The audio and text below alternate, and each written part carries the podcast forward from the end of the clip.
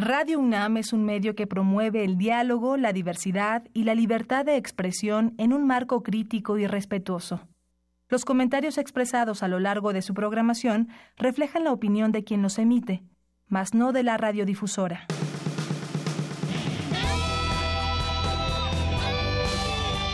Prisma RU. Relatamos al mundo.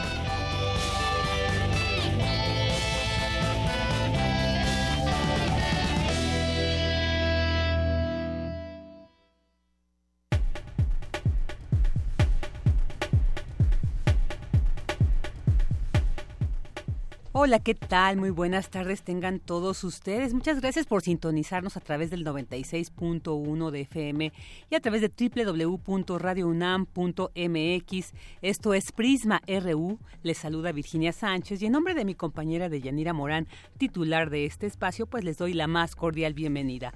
Este viernes tendremos información sobre el informe Grietas, Fallas y Socavones en la Ciudad de México. También hablaremos sobre la comida tradicional en estas fechas. Estará con como todos los viernes, el Observatorio Ciudadano. También tendremos detalles sobre los turistas que visitan pues, nuestro país en esta temporada y una nota sobre el avance de la mancha urbana en la Ciudad de México. También contaremos con nuestras secciones de cultura, eh, las secciones que como todos los viernes eh, compartimos con ustedes, como es Refractario RU y Melomanía. Además, un regalo auditivo para nuestros radioescuchas que preparó nuestra compañera Dulce García. Así que quédese con nosotros, comenzamos. Relatamos al mundo. Relatamos al mundo.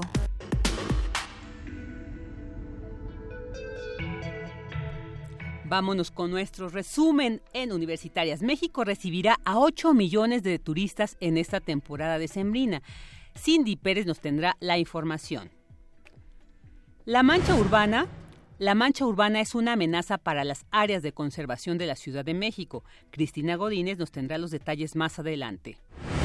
En temas nacionales, el presidente Andrés Manuel López Obrador señaló que el Seguro Popular será sustituido por un sistema de salud pública que garantice atención médica de calidad y medicamentos gratuitos.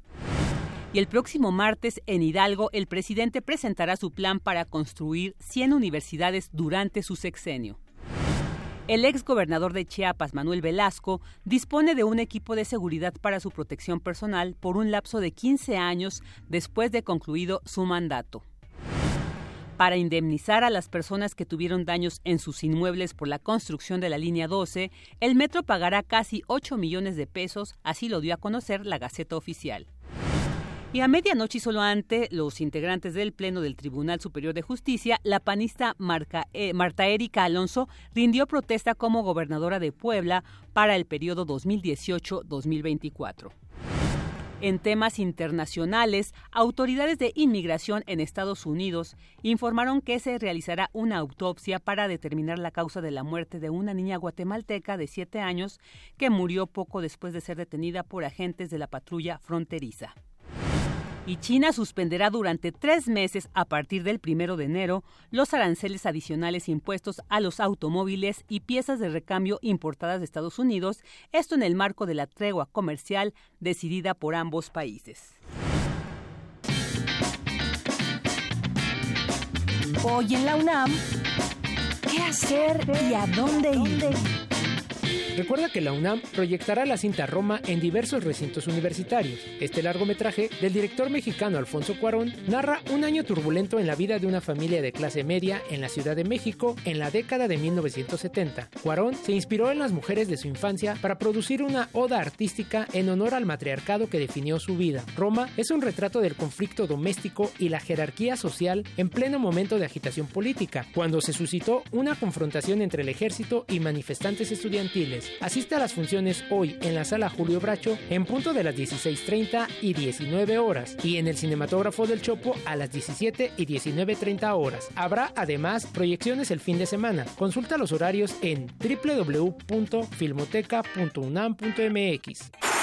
Un día como hoy, pero de 1923, nace en Argentina la periodista Raquel Tibol, quien fuera una prolífica promotora, cronista y conductora cultural de programas de televisión. Fue distinguida con el Premio de Periodismo Cultural Fernando Benítez en el año de 1998, la Medalla de Oro de Bellas Artes y el doctorado honoris causa por la Universidad Autónoma Metropolitana. TV UNAM ha preparado el programa especial Una mirada en el arte, donde aborda el trabajo como crítica e historiadora del arte mexicano, reconocido hasta el día de hoy como uno de los más importantes para nuestro país. Sintoniza la señal de TV UNAM hoy en punto de las 18.30 horas por el canal 20.1 de televisión abierta. En el marco de las actividades por la conmemoración del 50 aniversario del movimiento estudiantil de 1968, el Museo Universitario Arte Contemporáneo presenta la exposición Un arte sin tutela, Salón Independiente de México 1968-1971, que presenta la primera revisión de carácter histórico que permite esclarecer el clima de producción artística en nuestro país en 1968 y destacar su trascendencia. La muestra, bajo la curaduría de Pilar García, tiene como objetivo documentar y reconstruir las exposiciones que organizó el Salón Independiente de 1968 a 1971, como una de las iniciativas más importantes que cambiaron las prácticas artísticas en México. Esta exposición reúne más de 150 piezas entre pintura, instalación, bocetos, gráfica y escultura. Asiste a la sala 1 del Museo Universitario Arte Contemporáneo, ubicado en el Centro Cultural Universitario, el cual se encuentra abierto hoy viernes, sábado y domingo de 10 a 18 horas. La entrada general es de 40 pesos.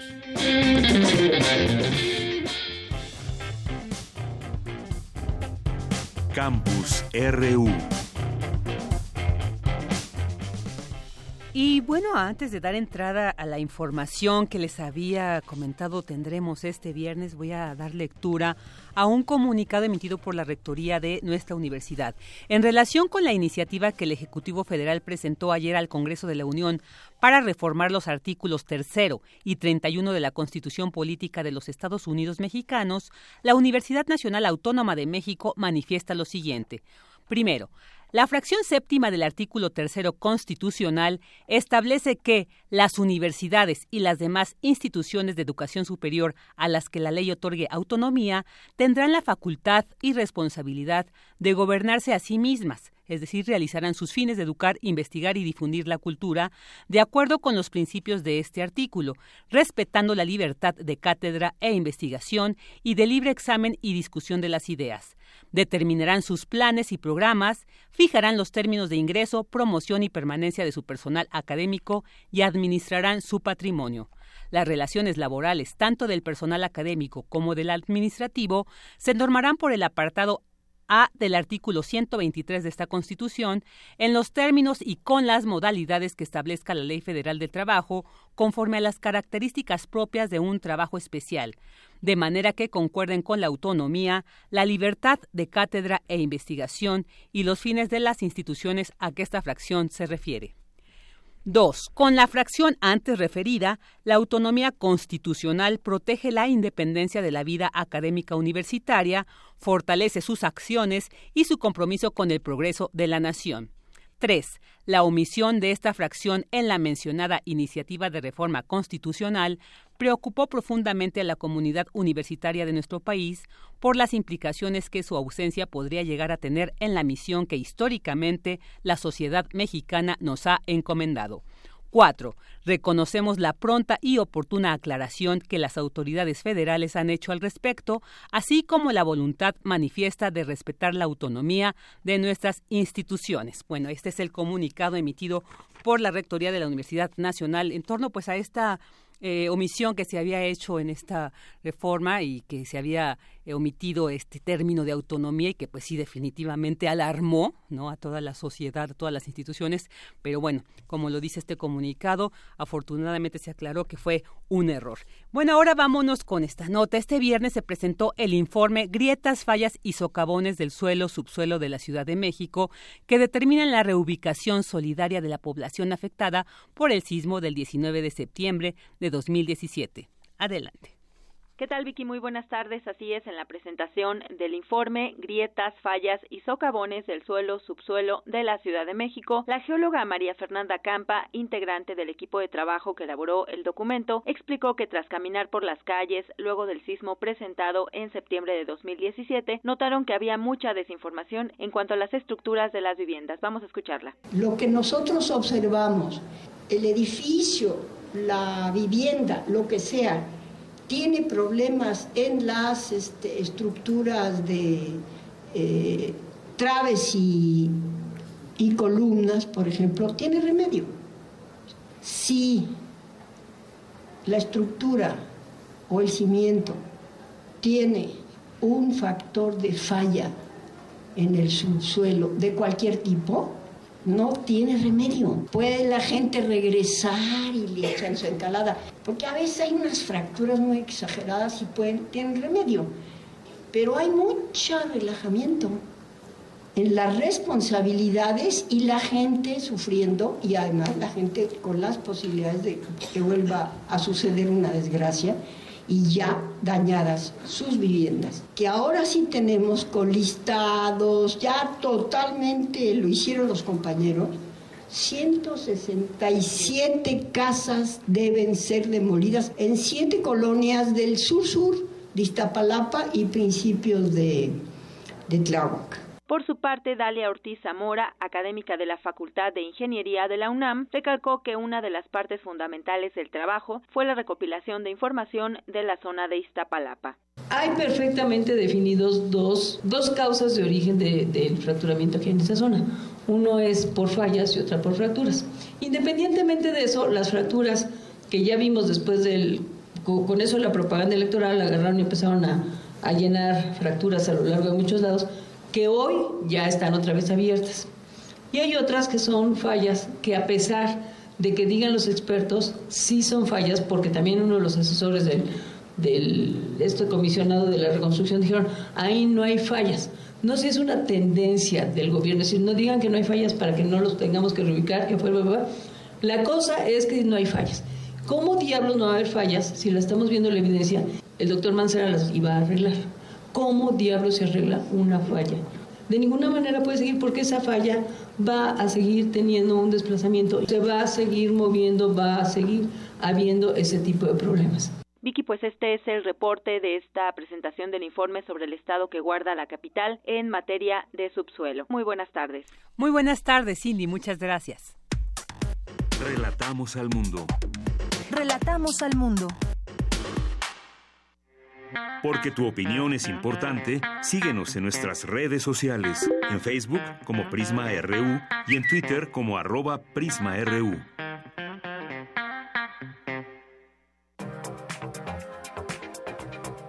Internacional RU.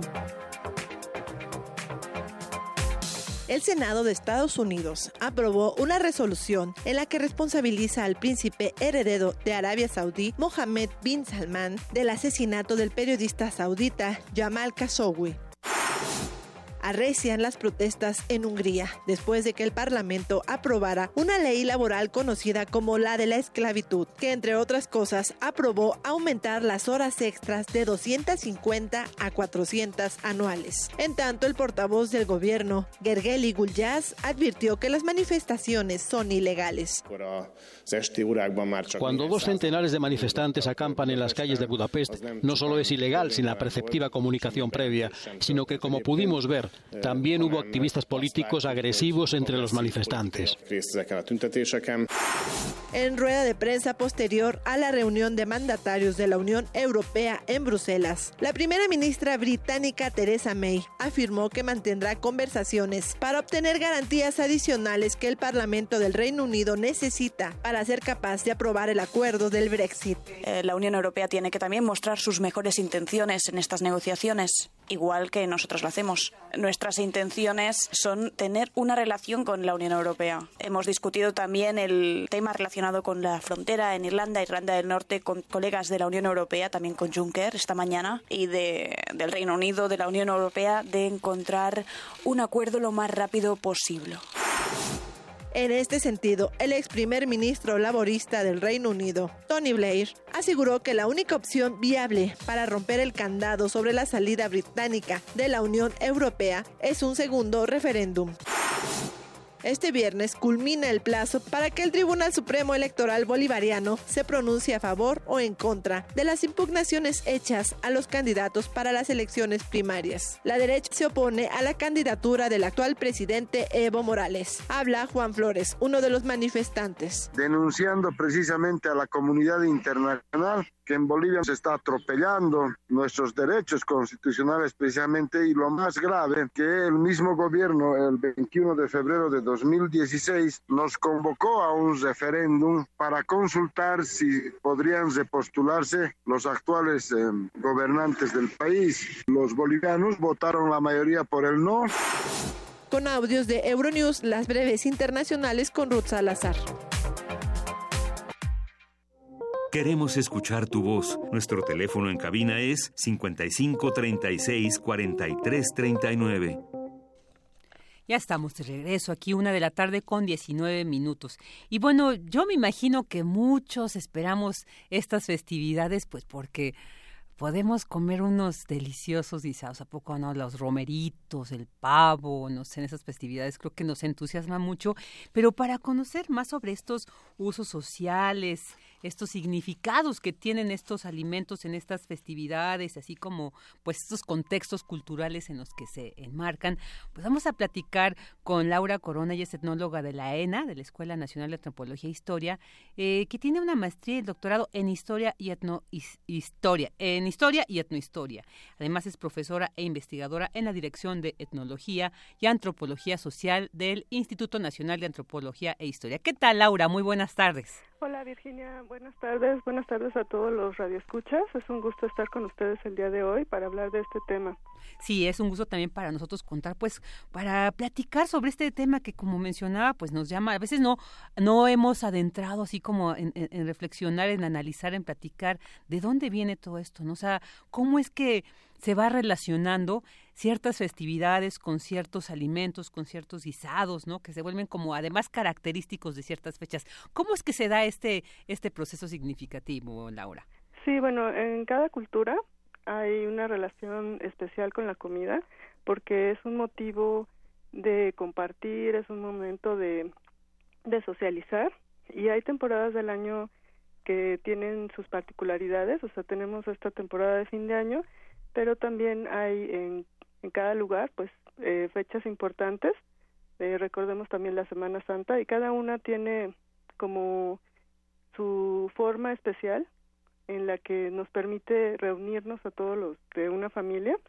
En general, eh, esta cuestión de la convivencia y de los alimentos de temporada, o sea, de cómo eh, en cada ciclo hay alimentos especiales, nos permite ir variando la dieta eh, esto en un sentido también de la nutrición, pues está como muy vinculado.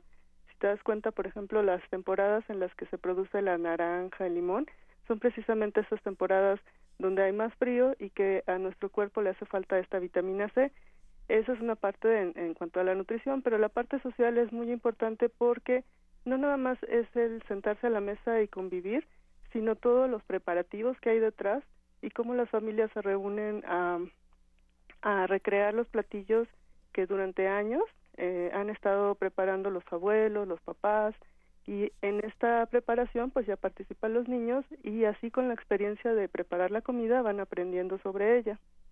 Claro, es una manera de mantener esta, esta tradición, ¿no? Familiar y además, pues que nos da identidad la, la comida, por ejemplo, mexicana, ¿no? Que tiene tanto reconocimiento a nivel eh, internacional por esta riqueza y por esta variedad, porque además eh, hay, hay, variedades según los estados, según las regiones. Y entonces, pero hay, eh, sin embargo, hay ciertos alimentos que podríamos decir están en la mesa de manera general, ¿no? Entonces, ¿cómo es que se va dando? Además, por ejemplo, Laura, quisiera preguntarte, ¿por qué se dan ciertos alimentos? Tú bien decías la dieta esta, eh, eh, digamos que se va además de una manera natural por ciertas condiciones climáticas, ¿no? De, de, temporada, como el ponche, ¿no? Como bien dices tú, que, que, se compone de estas frutas de temporada y que para el frío no sé bien. Pero, por ejemplo, pensaba lo que mencionaba los romeritos.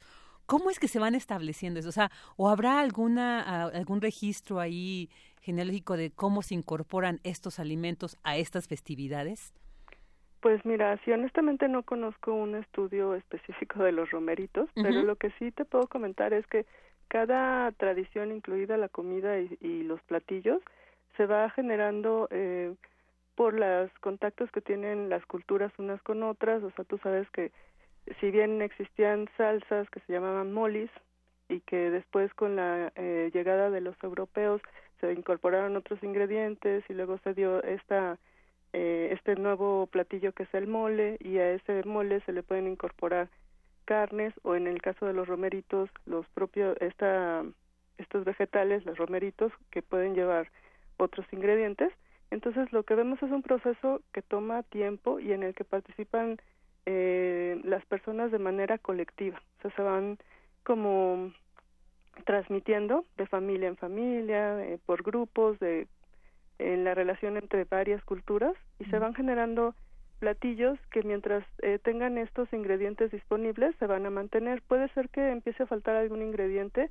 Hay algunos que están que por las condiciones ecológicas pueden llegar a estar en peligro de extinción o de plano extinguirse y entonces se van cambiando por otros y los platillos se van adaptando y puede llegar un momento en que ya no se puede hacer un platillo.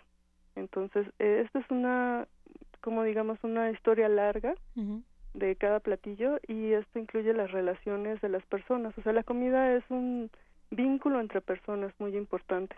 Muy importante, además, pues, eh, y sobre todo, como decías tú, en estas festividades donde pues que son una invitación y una, un motivo para reunirse familiarmente. Y además creo que facilita no el tener ya cierta cierto menú determinado facilita también además la organización. Y entonces creo que esto esto facilita. Laura eh, además tú nos tú como en esta en este conocimiento de tu historia ¿Desde cuándo también podríamos hablar de esta dieta en particular? O sea, tú hablabas de esta incorporación de alimentos, ¿no? De, todas estas influencias extranjeras. Entonces, ¿desde cuándo podríamos hablar que hay un menú, digamos, tradicional en nuestro país? Sí, bueno, en primer lugar, pues comentar que en nuestro país existen muchas cocinas. O sea, no nada más, eh, no hay una sola cocina mexicana, por así decirlo, sino, como bien comentabas, hay una tradición alimentaria en cada zona del país y luego de manera local. Pero sí podemos hablar de tiempos, cuando en la época prehispánica había muchas culturas también eh, y cada una tenía de acuerdo al eh, medio ambiente, tenía ingredientes disponibles y entonces eh, tenían una dieta mm, que tenía que ver con estos ingredientes, pero sí hay áreas muy marcadas como lo que se ha llamado Mesoamérica, donde predominaban el maíz, el frijol, lo que es el sistema de la milpa, que pues que es un sistema alimentario muy importante. Una vez que llegaron los europeos, que además los europeos que llegaron pues traían muchas influencias de otras culturas con las que también habían tenido contacto, se incorporaron estos otros alimentos que trajeron, la carne de cerdo que fue muy bien aceptada, la manteca que se incorporó a los tamales, que pues los tamales fueron previos a, a la al desarrollo de las tortillas, por ejemplo. Entonces, eh, hay como cosas comunes, áreas comunes que comparten ciertos alimentos y que tienen su particularidad local. Pero entonces sí podríamos hablar de una época prehispánica, de una época colonial, eh, y ahorita en la en, la actualidad pues tenemos una influencia muy fuerte de lo que es la comida industrial y toda esta cuestión que nos viene de culturas de Estados Unidos, Europa, que se están incorporando también. Entonces tú puedes ver incluso en las ofrendas de muertos, pues una Coca-Cola o algo así, y eso ya tiene tiempo, ¿no? Entonces sí puedes encontrar como periodos, grandes periodos, pero siempre se recomienda hablar como de una gran diversidad, que esa es una riqueza que tiene nuestro país. Claro. E, esta comida me llama atención esto que hablas de la comida industrial, ¿no? Y que pones de ejemplo esta Coca-Cola, pero ¿qué otra podríamos hablar? ¿Qué otra comida? Porque esto, pues sí, eh, por un lado tú dices, se retoman esas tradiciones, también hay como hubo un cuidado, una atención de esta, de este contenido alimenticio no de esta dieta, pero bueno, el, incorporar estas comidas industrializadas pues no es muy favorable para la, alimentación, ¿no? Para la salud. ¿De cuáles eh, comidas industriales podríamos decir, bueno, sí son válidas que se incorporen?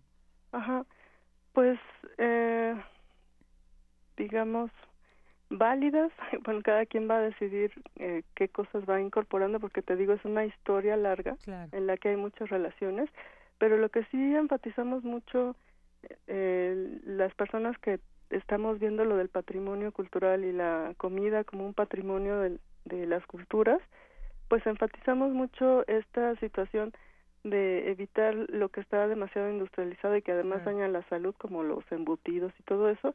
Y lo que sería válido es como probar, bueno, desde mi punto de vista, pues probar algunos vegetales, estar abierto a, probar otro tipo de, de comidas naturales, digamos, y que no impliquen eh, pues mucha mucha preparación y mucho transporte, ¿no? Claro. pero sí, es como las personas van adaptando su dieta según lo que tienen disponible, pero lo importante es conocerlo nuestra historia alimentaria. Claro, porque de alguna manera así también conservamos esta identidad, ¿no? Y que como eh, pues hemos coincidido, pues la, eh, forma parte de toda esta cultura, de toda esta etnohistoria de nuestro país, entonces es muy importante también pues conocerla, ¿no? También no solamente sentarnos a la mesa y, y comer y así, sino también es muy importante conocer de dónde viene, ¿no? O sea, qué representaba pues, para seguir significándolo de esa manera y dándole, dándole esa importancia a estos alimentos.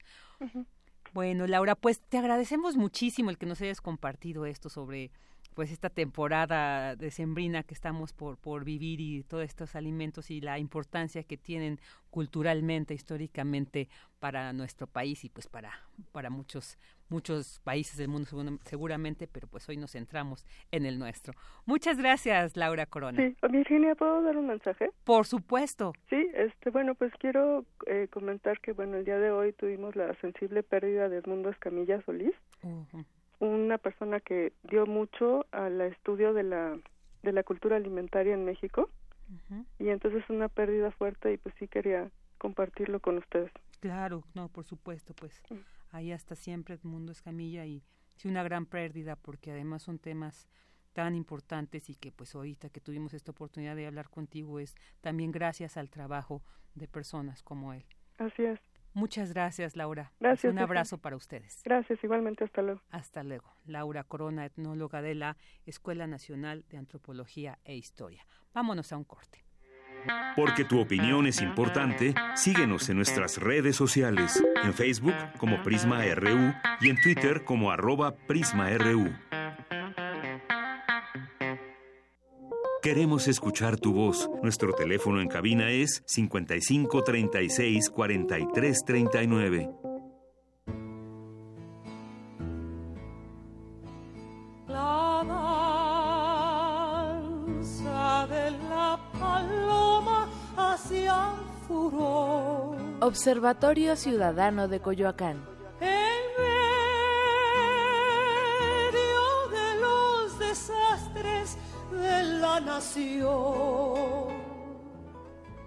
Una de la tarde con 31 minutos y pues ya estamos aquí en esta en este observatorio ciudadano y que como todos los viernes tenemos el gusto de compartir estos micrófonos con Guillermo Zamora, periodista y escritor. Bienvenido, Guillermo. Muchas gracias.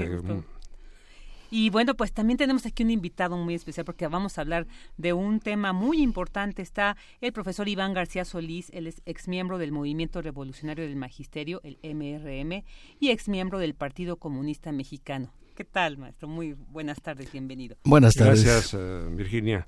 Mira, em, para, para iniciar esta entrevista, Iván, en relación a la muy reciente cancelación de la reforma educativa de Peña Nieto, que causó una gran inconformidad entre un sector muy importante de los maestros mexicanos.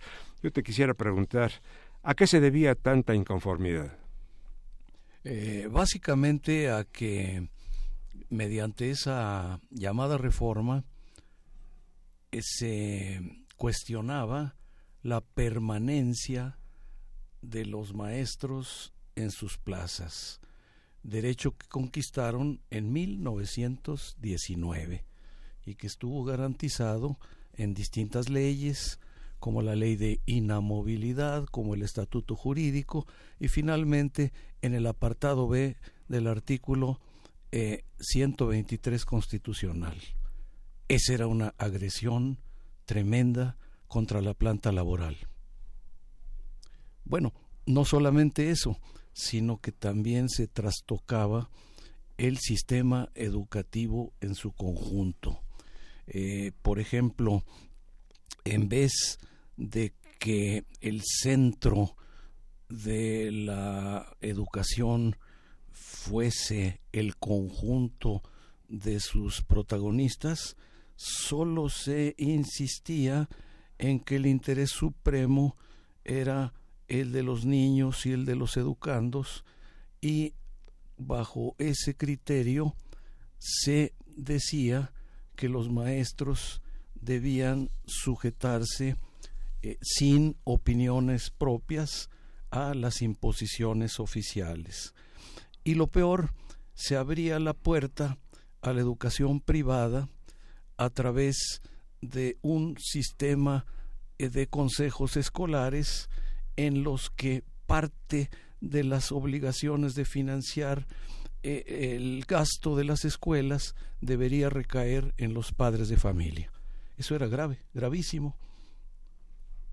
Eh, aparte de eso, también eh, existió otra negativa reforma que consistió en mantener la dirección educativa no en el Estado ni siquiera en el gobierno, sino que permitió que entes de la iniciativa privada pudieran aportar ideas y orientaciones para cómo conducir la educación.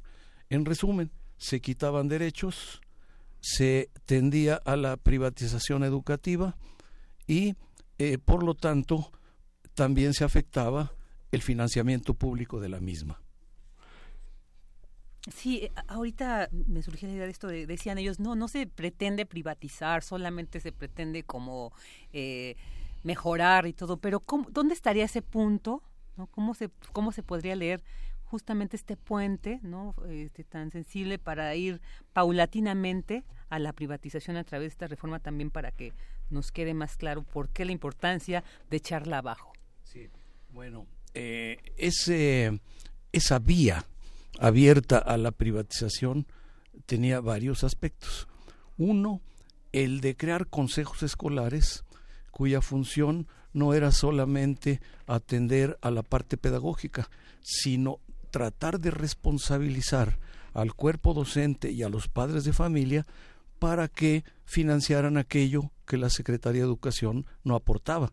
Estamos hablando de cosas elementales para la limpieza, para el mantenimiento de la escuela, eh, físico, etcétera, ¿no? Eso es una cosa grave. Pero aparte de eso, se abrió la puerta para que la evaluación que se constituyó en una especie de cuchilla para cortar eh, plazas de maestros se eh, concesionaba a entes privados, de tal manera que es una evaluación que tenía eh, por sustentantes, por protagonistas a empresas privadas. El Ceneval era una de ellas, que comenzó trabajando en la educación media superior y que finalmente tenía el encargo de eh, producir también eh, eh, evaluación que se llamó estandarizada, es decir, una evaluación rasante que no tomaba en cuenta las diferencias en las cuales trabajan los maestros y los alumnos. Iván Andrés Manuel López Obrador ha señalado que mantendrá la estructura ideológica que inspiró el artículo tercero constitucional por más de un siglo pero reafirmando, dice, valores fundamentales e incorporando nuevos elementos que hagan posible la llamada cuarta transformación. ¿En qué consiste esto?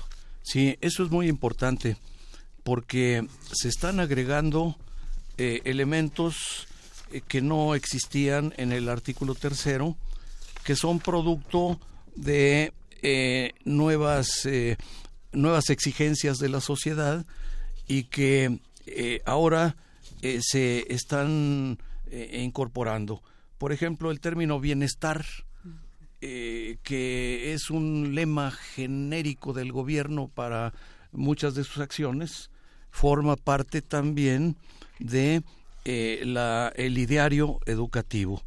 Y desde luego se mantiene eh, la separación entre escuela y credos religiosos, se reafirma el laicismo y desde luego que es un espacio es sujeto también de enriquecimiento. Es posible que durante el, el proceso legislativo es deseable que haya ese enriquecimiento. Claro. Mira, eh, ha habido en eh, estos dos últimos días algunas inconformidades en relación con esto. Sí, sí, desde luego. Eh, eh, la parte eh, de la empresa privada y los que le siguen, que fueron beneficiarios de esa política en el mundo oficial, pues desde luego que están molestos.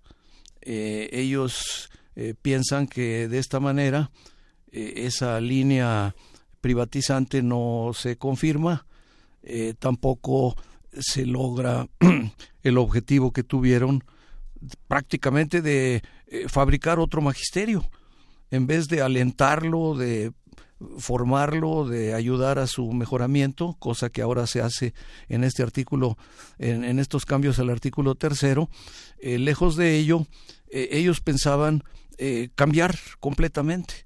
Incluso empezó ya a recibirse eh, nuevo personal que no se formaba en las normales, que son las instituciones creadas para ello históricamente, sino que surgían de cualquier profesión y simplemente se les aplicaba un examen muy benigno y se les incorporaba al servicio docente. Fracasaban en ese servicio docente no podían dar clases, puesto que no tenían la formación específica que es eh, la de las normales. En cambio, ahora, en el artículo tercero y eh, encaminado a las leyes secundarias, se plantea la defensa y el mejoramiento de las escuelas normales. Esta es una cosa clave de, eh, digamos, restauración de una parte muy positiva de la educación nacional y que ahora se incorpora al artículo tercero claro, sí, muy importante esto de las normales porque creo que ahí es donde se gesta toda esta semilla del conocimiento para la impartición de,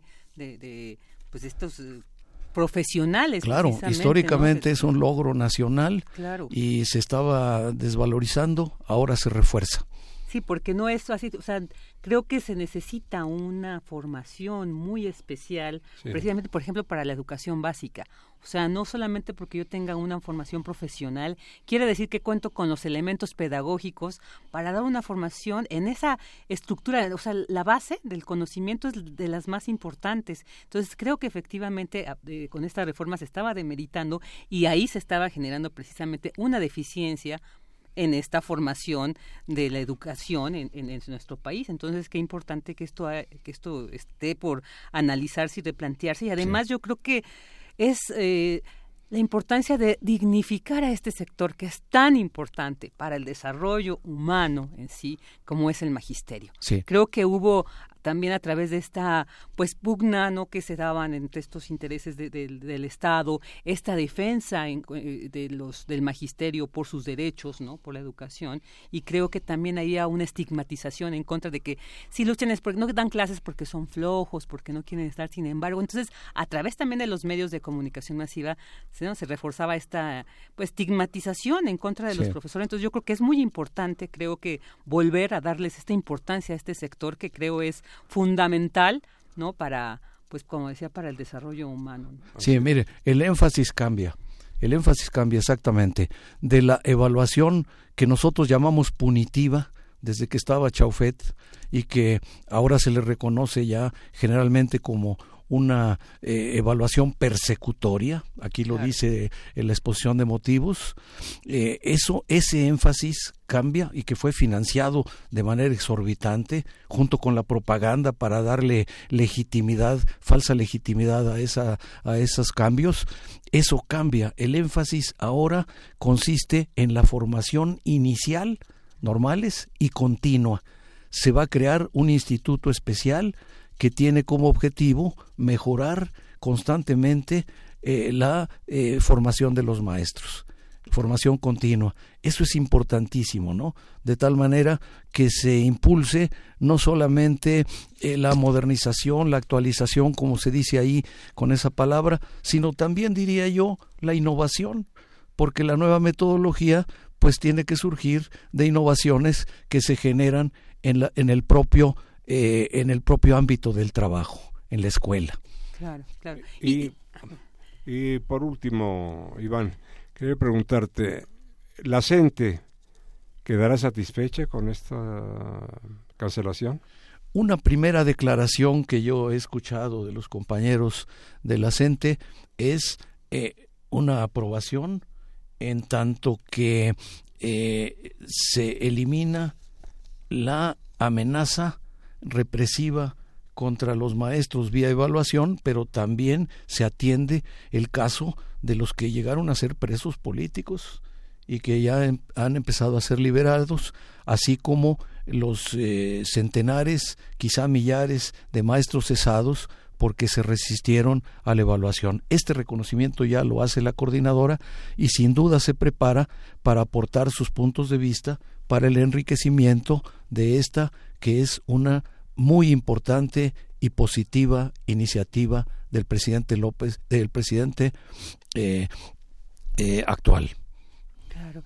Sí, y también eh, quisiera preguntarte, Iván, sobre esta desaparición del Instituto Nacional de la Evaluación Educativa, porque ahorita ya vimos voces, ¿no?, que también reclaman el porqué de la desaparición, pero pues recordar y que nos dijeras también eso, este instituto precisamente fue creado para legitimar y echar a andar precisamente esta reforma. Entonces, también por qué la importancia de que desaparezca este instituto, pues de la mano para que también echar atrás esta reforma. Bueno, es muy importante esto que, menciona, porque ese instituto al que se le quiso adornar con, con, con la belleza del órgano autónomo, se dijo que era órgano autónomo, en realidad no lo era, porque todas las propuestas provenían del propio presidente, ¿no?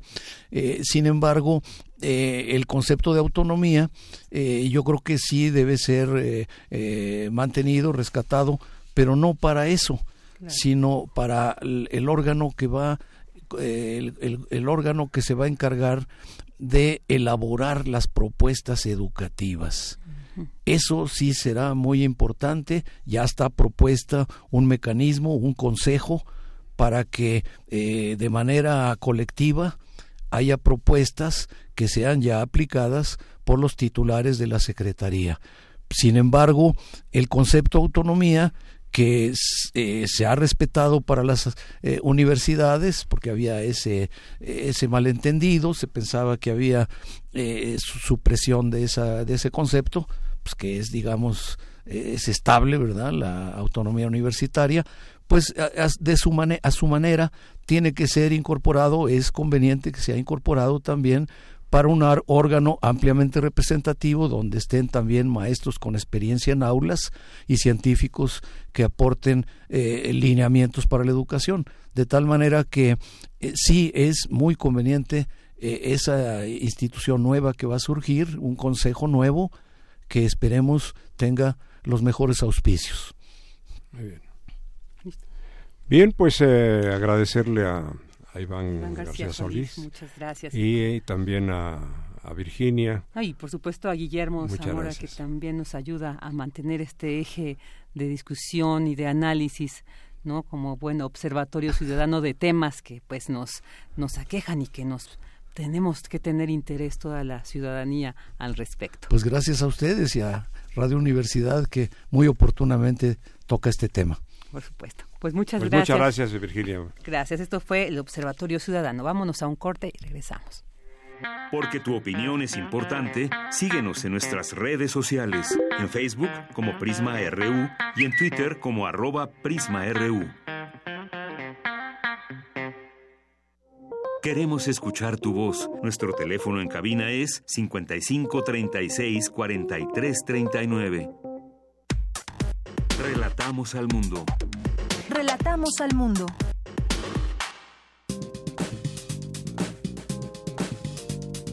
Cultura RU.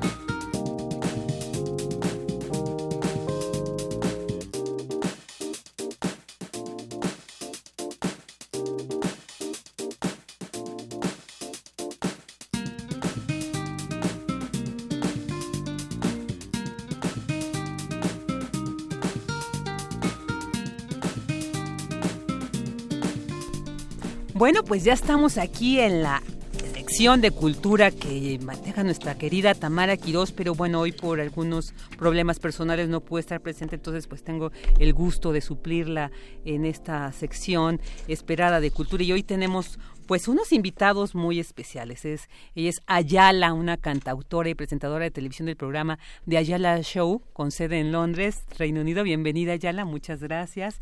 Y bueno, que nos viene a presentar su álbum debut, This Year que fue lanzado en diciembre del 2015. Es así, ¿verdad? ¿Qué sí, pero, pero vengo a presentar mi nuevo sencillo. Ah, ok, perfecto. A ver, háblanos entonces. precisamente háblanos de este, o sea, sería el segundo. El segundo disco sería, um, vamos a lanzar un disco completo en 2019. Ajá. Um, pero ahorita estamos promoviendo el segundo sencillo. El primer sencillo uh, sacamos hace un año con Horacio Palencia, se llama Never Give Up. Y este sencillo que justo lanzamos, que estamos promoviendo ahorita, se llama La, Luna.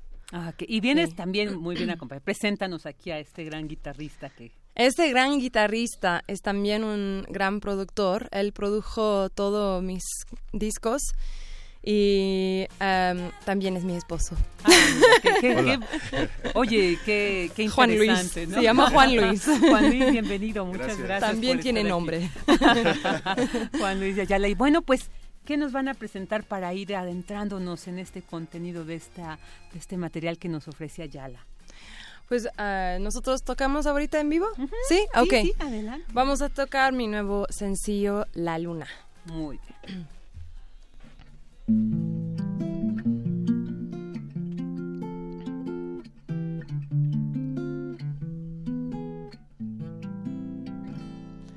La luna me está llevando, me está llevando.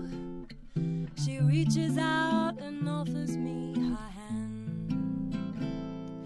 La luna me está llevando, me está llevando. She touches my heart to show me where I stand. Somehow I know it's time to go. Somehow I'm learning from the glow that I feel inside when I let myself follow the guiding light. So take me away, take me away. Still small voice finds me, whispering signs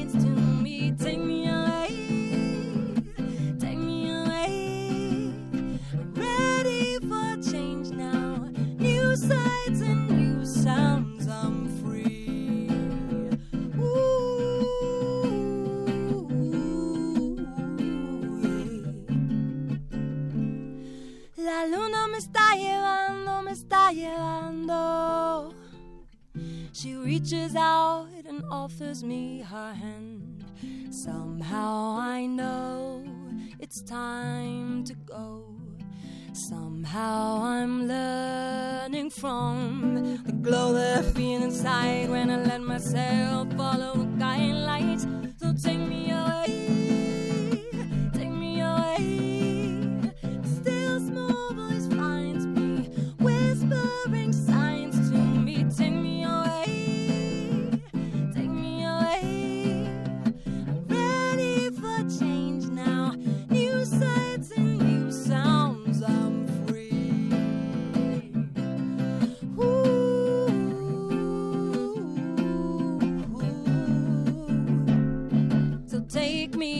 take me by the roots of the tree.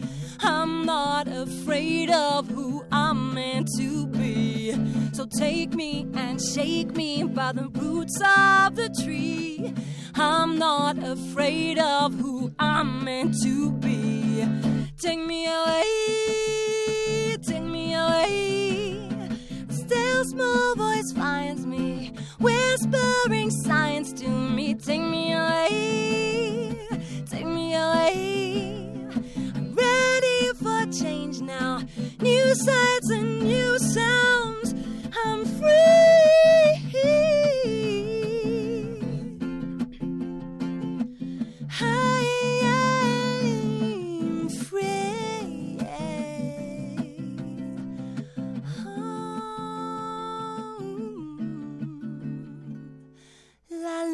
Está llevando, me está llevando. She reaches out and offers me her hand. Bravo. Aquí a- de cla- compañeros de producción estamos aplaudiendo. Qué maravilla. Muchas qué hermosa gracias. voz, qué preciosa manera de interpretar y de tocar esa guitarra. A ver, Ayala, cuéntanos más. Ya nos entusiasmaste. Ahora sí queremos saber más de ti. ¿Cómo surge este proyecto?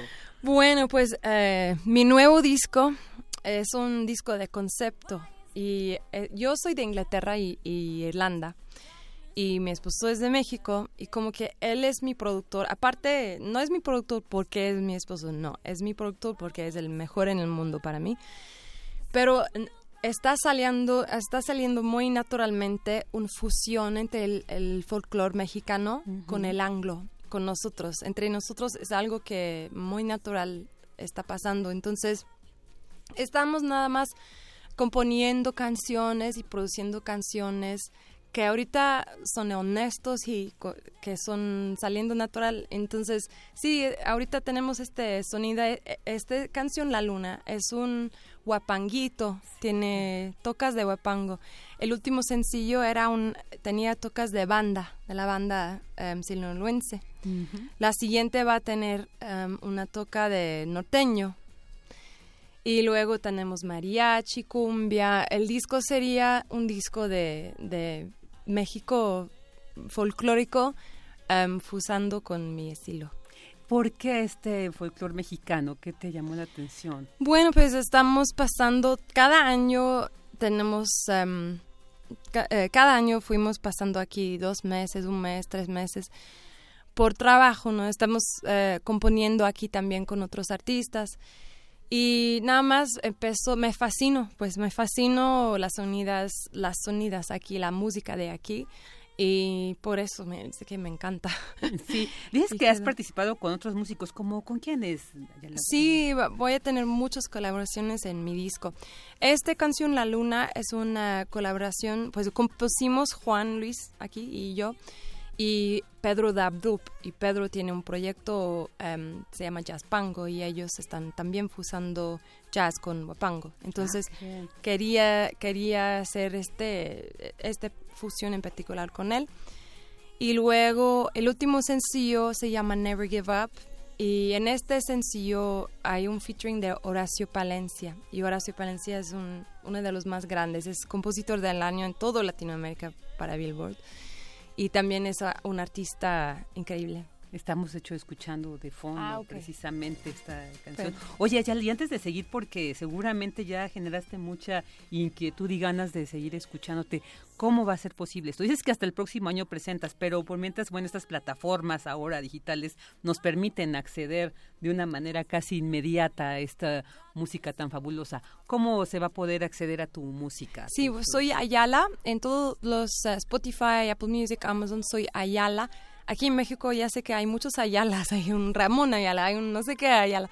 Entonces, si buscas, en Inglaterra salgo primero en iTunes. Aquí no. Entonces, si buscas Ayala La Luna, por ejemplo, La vas a encontrarme más fácil. Y los redes, yo soy em, arroba Music of Ayala en todas las redes. Music of Ayala es en, en inglés, música de Ayala en inglés. Ah, Ajá. perfecto, ok. Oye, Yeli, bueno, creo que eh, a los músicos siempre interesa saber también de las influencias musicales que van conformando toda esta personalidad, toda esta identidad musical, por ejemplo, en el caso de Ayala. ¿Quiénes son tus grandes influencias?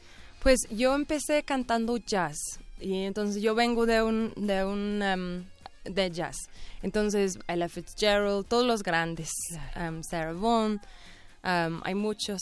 Y también pasó por un por una época en mi vida de soul, puro soul. Entonces, Mariah Carey, Whitney Houston. Um, y tengo todos los influencias que de Inglaterra tengo los Beatles um, de hecho canté una vez con Paul McCartney lo conocí. Y sí tengo este e, estos influencias también. Y aquí en México pues um, estoy enamorado con una mujer se llama María Grevar con su música. Ella se, se falleció hace mucho pero como mujer muy fuerte de los mil, mil nació y trabajó toda su vida. Para empezar, eso es impresionante. Era mexicana y sus canciones son impresionantes. Voy, voy a poner uno en mi disco. Es un cover. Un cover voy a tener. Los restos, restos serían originales. Oye, ¿y cuántas canciones entonces va a contener este disco? Este, este disco, pues estamos en eso ahorita. Creo que yo quiero tener 10 canciones, pero vamos a ver. Ay, pues esperemos. Si se pueden 12, qué mejor, ¿no? Ok. Algo que nos quieras compartir, ¿qué, qué, representa para ti eh, hacer música? Pues, además de tu esposa, o sea, se vuelve tu, compañera en todos los sentidos. ¿Qué, tan importante es esto? Pues nos conocimos haciendo música y este, pues eh, para mí es un gusto haber estado mucho tiempo en Inglaterra, haber trabajado allá, haber aprendido de, de muy buenos productores de ese mercado y luego venir a México y volver a explorar los sonidos mexicanos, lo, este, más, de nuestra cultura para lograr este hacer mezclas, fusionar un poco la música que yo creo que al final somos eh, producto de, nuestro entorno, de nuestro ambiente entonces la, la, música que ahorita está saliendo es, esa combinación de la cultura de, de ella y, mi cultura. Eres que comes, ¿verdad? Sí, sí. Tienen esta frase en español también. Eres lo que usamos, comes. usamos mucho Entonces también ustedes son lo que escuchan, ¿no? sí, así es. Claro. Sí, es eso. O sea, uno, uno lo hace de, en una... Toma una nueva forma, pero es producto de, de lo que escuchamos. Bueno, pues fabuloso. Ayala, por favor, cuando presentes este disco, están cordialmente invitados para que nos lo vengan a compartir aquí a los micrófonos de Radio UNAM, que bueno, seguramente ya ganaron muchos, muchos fans, yo me incluyo, porque de verdad me estremeciste y para mí admiro a quien me estremece y entonces ustedes lo lograron, entonces aquí tendrán un lugar. Muchísimas gracias, por acompañarnos y en nombre de Tamara Quiroz pues les agradecemos, les agradecemos que hayan aceptado estar aquí. Muchas gracias por invitarme. Muchas gracias a ti, bueno, ella fue Ayala y Juan Luis en la guitarra y bueno, esto fue la sección de cultura, vámonos a un corte.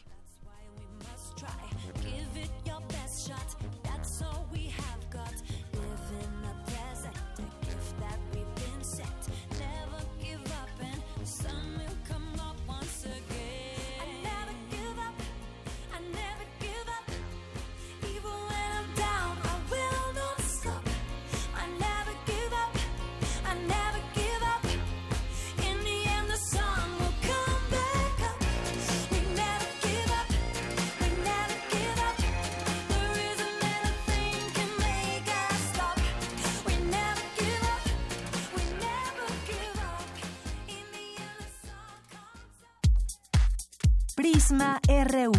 Relatamos al mundo.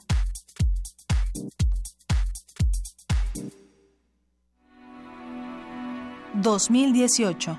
...100 años del nacimiento de Alexander Solzhenitsyn. A mediados del siglo XX... ...el humanismo se proclamó a sí mismo... ...como un globalismo de promesa. El problema es que vivimos como naciones separadas como estados independientes, y eso es la causa de todo mal. La humanidad debería por fin unirse y finalmente formar un único gobierno mundial. Aquello sería una decisión sabia empática y se tendría conciencia de las necesidades de cada rincón del planeta. Pero el globalismo de promesa fue transformado en un globalismo mandatario. Solzhenitsyn en entrevista con Sergei Miroshnichenko. Alexander Solzhenitsyn, 96.1 de FM. Radio UNAM, Experiencia Sonora.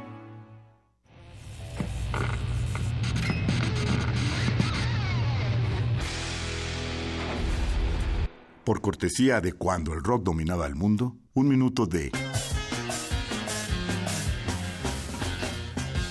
Emerson Lake and Palmer, Brain Salad Surgery, 1973.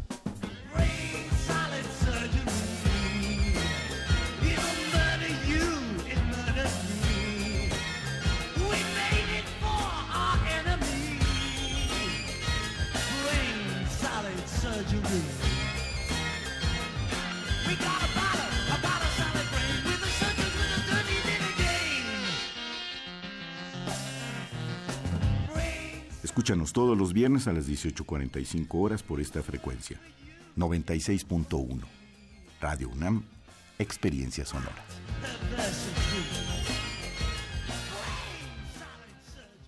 El Tribunal Electoral de la Ciudad de México trabaja antes, durante y después de una elección, porque además de defender tu voto, te atiende si no se respetan tus derechos político-electorales. Imparte justicia cuando existen inconformidades en elecciones internas de partidos políticos, comités ciudadanos y consejos de los pueblos. Además resuelve controversias en elecciones de autoridades en la Ciudad de México y en consultas ciudadanas. Tribunal Electoral de la Ciudad de México. De principio a fin, justicia en tu elección.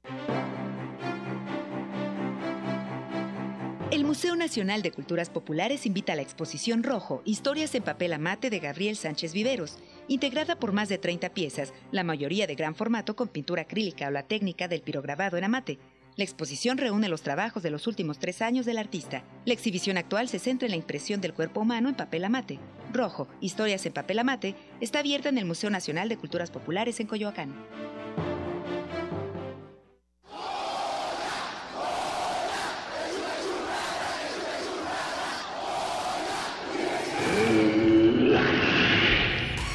¿Te identificaste? Identifícate con Fundación UNAM y ayuda a becar a miles de alumnos universitarios. Súmate 5340-0904 o en www.funam.mx. Contigo hacemos posible lo imposible. De la Resistencia existe una habitación que nunca se abre. Excepto la última hora del último día de la semana. Ahí vamos a reírnos del mundo, a demoler los muros con canciones, a bailar en la posición que queramos. Todos eligen la música, todos la disfrutan, todos la bailan. El Buscapiés, tú eres el alma de esta fiesta. Viernes, 22 horas. Por el 96.1 de FM, Radio UNAM.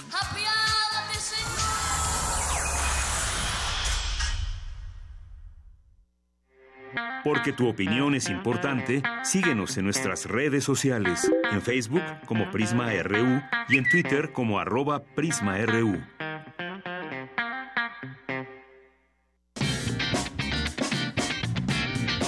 Mañana en la UNAM, ¿qué hacer y a dónde ir?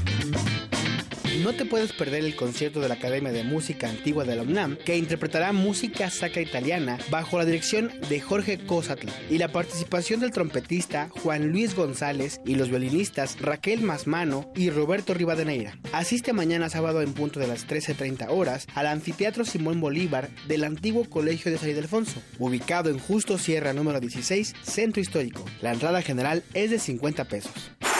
La Escuela de Niños Escritores en el Chopo es un espacio que busca acercar a los niños a la literatura por medio de la creación, donde aprenderán técnicas y tips para hacer cómics, cómo contar historias con pocas palabras, cómo emplear formatos de escritura, qué son y cómo se emplean las onomatopeyas, los globos, los símbolos y muchos otros recursos para crear una tira cómica. Este es un taller para escritores que quieren hacer cómics, dibujantes que quieren escribir cómics, genios aburridos y aburridos geniales, impartido por la escritora y editora especial especializada en publicaciones para niños, Paulina del Collado, creadora y coordinadora del suplemento infantil sabatino La Jornada Niños. Asiste mañana sábado 15 de diciembre en punto de las 12 horas al Museo Universitario del Chopo.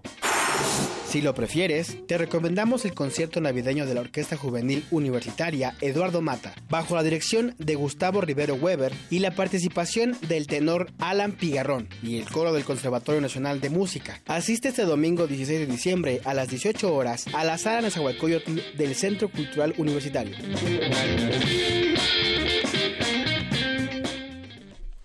Dos de la tarde con siete minutos, ya estamos aquí de regreso después de escuchar todas estas sugerencias, porque bueno, ya eh, inician las vacaciones, entonces pues ahí hay muchas opciones, muchas propuestas para aprovechar quienes no se van de la ciudad y, se quedan, pues ahí hay muchas eh, opciones y propuestas, como decía, para asistir y disfrutar. Y precisamente en torno a esto, pues voy a leer un comunicado también de mañana inician vacaciones en la UNAM, desde este 15 de diciembre hasta el próximo lunes 7 de enero de 2019, la Universidad Nacional Autónoma de México no tendrá actividades administrativas ni académicas debido al receso de invierno. Sin embargo, durante esta temporada de vacaciones decembrinas, algunos recintos universitarios mantendrán sus puertas abiertas. En el caso eh, es el caso del Museo Universitario de Arte Contemporáneo, del Museo Experimental El Eco, del Museo Universitario de Ciencias y Arte Roma, así como del antiguo Colegio de San Ildefonso, el Museo Universitario del Chopo, el Centro Cultural Universitario de Tlatelolco y Universum, Museo de Ciencias. Así que, pues, para consultar horarios, costos de entrada y días de cierre de estos recintos, pues se puede hacer a través de las páginas www.culturaunam, perdón, www cultura.unam.mx en la sección de programación mensual, así como en www.universum.unam.mx diagonal actividades. Pues ahí está el anuncio de las autoridades de que inicia el periodo vacacional. Así que pues que digo a descansar y a disfrutar. Ahora vámonos con la siguiente nota. México recibirá a 8 millones de turistas en esta temporada de Sembrina. Mi compañera Cindy Pérez nos tiene esta información. ¿Qué tal, Vicky? Muy buenas tardes. Me da mucho gusto saludarte a ti y a todos los radioescuchas de Prisma RU. El turismo se ha convertido en una de las principales palancas de crecimiento económico del país, después de la automotriz y las remesas. Es el sector que más divisas genera. En 2017, su derrama económica fue de 20 mil millones de dólares. Y diciembre es el mes en que México recibe a más turistas internacionales. A lo largo del año llegan poco más de 35 millones de visitantes, pero en temporada decembrina la cifra es de aproximadamente 8 millones señaló José Nabor Cruz Marcelo del Instituto de Investigaciones Económicas de la UNAM. Hemos dejado de vender petróleo, ahora importamos petróleo, ahora compramos petróleo del extranjero, que eso representa una salida de dólares porque estamos enviando dólares al extranjero para recibir petróleo, para de alguna manera soportar ese déficit en la balanza de capitales los dólares que traen los turistas internacionales nos está ayudando a de alguna manera tener una balanza en cuenta de capital no tan deficitaria. Hace eh, 8 años, 10 años, veíamos claramente que las tres entradas de dólares en nuestro país eran remesas, turismo y petróleo. Al día de hoy es el sector turístico el que está fuertemente sosteniendo la entrada de dólares y que de alguna manera también tiene ese impacto positivo en la balanza de cuenta de capitales en los últimos cinco años. De acuerdo con estimaciones hechas por la Secretaría de Turismo y el Banco de México, de 2013 a la fecha, este sector ha crecido en el orden de 5% anual y la expectativa es que ese crecimiento se sostenga hacia finales de este año, agregó el coordinador del posgrado en economía. Según las mismas instituciones, los visitantes provenientes de Estados Unidos y Canadá gastan en promedio 860 dólares cuando visitan nuestro territorio, pero en temporada decembrina desembolsan hasta 100 dólares más. Este es el reporte. Muy buenas tardes. Muy buenas tardes, Cindy. Muchas gracias. Tu opinión es muy importante. Escríbenos al correo electrónico prisma.radiounam@gmail.com. Queremos escuchar tu voz. Nuestro teléfono en cabina es 55 36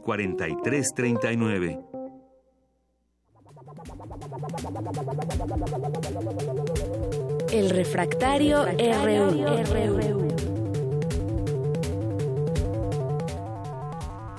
Y bueno, pues ya estamos aquí en nuestra sección, como todos los viernes, estas secciones tan interesantes que pues nos traen otros temas para analizar, reflexionar y como en Refractario RU, pues Javier Contreras, académico de la Facultad de Estudios Superiores Acatlán, pues viene a compartirnos. Hola, ¿qué tal Javier? ¿Cómo te va?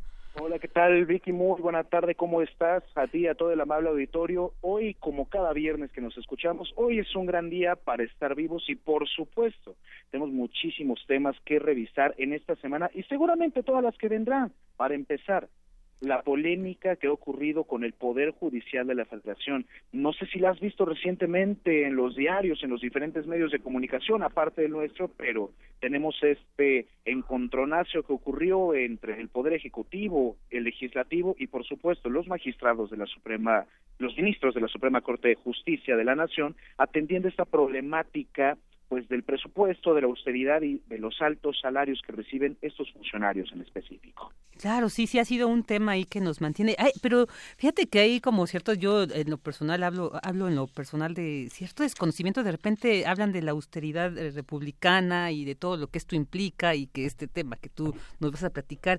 Pues entonces me gustaría más bien que nos eh, que empezáramos ahí por detallar qué representa esto, o de dónde viene esta necesidad de tener una política austera ¿no? Pues para echar a andar todo un proyecto de nación, toda una agenda política. Pues bien, cuando nosotros hablamos del tema de austeridad, tenemos que entender esta mm, forma de operar de los gobiernos anteriores. ¿A qué me refiero con esto? En su momento, teníamos estas grandes críticas de todos estos miles de millones de pesos que se llegaban a gastar en diferentes actividades del gobierno o de los diferentes poderes y que francamente no se reflejaban en ningún tipo de beneficio, ya sea para la población o en un programa de gobierno auténticamente medible, ejecutable, que fuera evaluable, y eso llevaba a serios descontentos sociales. Me parece que una de las propuestas de la ahora presidenta Andrés Manuel López Obrador, pues tiene una gran recepción por parte de la ciudadanía, lo que se ve reflejado justamente en los resultados electorales del primero de julio, al prometer y ahora promover activamente esta reducción tanto en salarios, eh, programas de operación y demás para hacer un gobierno federal y ayudar, mejor dicho, invitar a los otros poderes a involucrarse en esta idea de la austeridad, es decir, poder hacer más con un dispendio menor de recursos y hacer que el gobierno y los diferentes poderes efectivamente trabajen para lo que son servicio público. ¿Y por qué empezar con estos poderes? ¿Por qué es, es, importante para echar a andar esta política austera? ¿Por qué iniciar con ellos, con estos espacios? Bueno, pues particularmente cuando hablamos del poder judicial, me parece que hablamos del poder que es más lejano a la población. Los jueces, los ministros, los magistrados, pues tienen una eh, función contramayoritaria muy específica, que es ser el garante del respeto al orden legal, al orden constitucional, viniendo de quien venga. Es decir, hablamos de los ciudadanos, hablamos de los mismos servidores públicos, de los diferentes poderes y en los diferentes espacios de poder en nuestro Estado. Sin embargo, el ejercicio jurisdiccional también debe racionalizar sus recursos, es decir, recientemente salió una nota de BuzzFeed News de Mauricio Montes de Oca, donde hablaban de gastos superfluos que se realizaban desde el seno del Poder Judicial de la Federación como un tapete de la India. Entonces, no creo que sea necesario, menos en un modelo de austeridad republicana, juarista, como tienen un cuadro de Benito Juárez en el Pleno de la Suprema Corte, que se haga la compra de tapetes indios para entonces poder desempeñar leal y patrióticamente el cargo de ministro de la Suprema Corte de Justicia. Hablamos de un asunto de justicia social.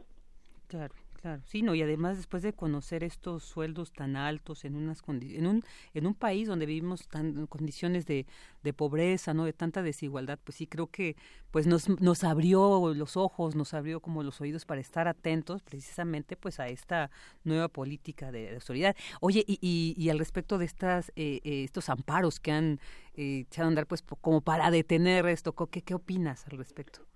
Bueno, cuando hablamos de los amparos ya estamos hablando específicamente de situaciones particulares de cada cual. Entiendo perfectamente que se trate también de la afectación eh, en ese caso en términos salariales de alguna persona, pero de una posible afectación. Eso todavía no está determinado del todo y hablar de la ley de austeridad también habla de un poder en específico, que es el Poder Ejecutivo. Vamos a ver cómo se resuelve esto en los diferentes eh, juzgados, vamos a ver cómo se resuelven los amparos y en este caso también la acción de inconstitucionalidad que promovió la CNDH, pero me parece que ya hay un principio de acuerdo. El mismo Poder Judicial se comprometió a suscribir la política de austeridad recientemente. En el último informe de labores del todavía presidente de la Suprema Corte de Justicia de la Nación. Pero tenemos también otros temas. Por ejemplo, mañana mismo se presenta este paquete económico hablar de la discusión del presupuesto de egresos de la Federación COSA, que a todos los mexicanos, a todas las mexicanas, nos debe importar cómo se van a gastar los dineros públicos y más después del anuncio de los programas prioritarios del presidente de la República. Así es, cómo se van a gastar, en qué rubros, en qué aspectos van a estar destinados, ¿no? Todo este replanteamiento. Y también, este, ahí, eh, mira, me gustaría antes de, irme con esto de los eh, egresos, eh, o, vincularlo también esto de la recompra de bonos del nuevo aeropuerto de la Ciudad de México con, con este replanteamiento de que los bonos, ¿qué representa esto también? O sea, ¿cómo alteraría ¿no? ¿Cómo afectaría o afectaría dentro de esta austeridad, dentro de esta de este presupuesto por presentarse el próximo año? Entonces, ¿cómo se involucra también estos temas? O sea, no va a haber una afectación económica porque estos señores pues están diciendo no aceptamos estas ofertas. Entonces, finalmente que nos aclararas un poquito cómo van relacionados estos aspectos. Pues bien, tenemos que pensar en lo siguiente. El gobierno de México, cuando todavía se encontraba Enrique Peña Nieto encabezándolo, emitió estos bonos para poder financiar el, el aeropuerto, el proyecto del aeropuerto de Texcoco. Los bonos pueden tener variabilidades sobre su oferta y demanda, eso afecta en su costo, y en este momento lo que trata de hacer la Secretaría de Hacienda y Crédito Público es recomprar esos bonos y ha mejorado las ofertas de recompra, es decir, primero se ofrecía una cantidad de, dólares, ahora se ofrece una cantidad mayor de la que se hizo en la primera oferta para hacerlo atractivo a los inversionistas, de tal manera que no tengamos algún tipo de implicación legal futura que sea más complicada de resolver para el gobierno federal. Me parece que no tendría que existir una afectación severa ni en la mecánica presupuestal ni en el diseño de este presupuesto de egresos de la federación, pero sí hay que estar dependiente de algo esta recompra de bonos, sobre todo es para poderle dar la tranquilidad y la seguridad al sector financiero, al empresarial, de que México es un lugar donde se puede invertir, como ya le he mencionado diferentes fuentes, estamos hablando también de la misma casa de activos BlackRock. Aquí no tendremos el problema de que México se convierte en un destino poco atractivo para la inversión, al contrario, esta oferta de recompra nos permite potencializar la imagen de México en el mundo para poder invitar a diferentes inversores a que vengan a invertir en este país. Creo que en materia específica del presupuesto de egresos de la Federación, esto ya está contemplado, las ofertas se han hecho desde este momento, por lo que no generaría ningún tipo de descuadre en la política que se va a implementar en este gobierno.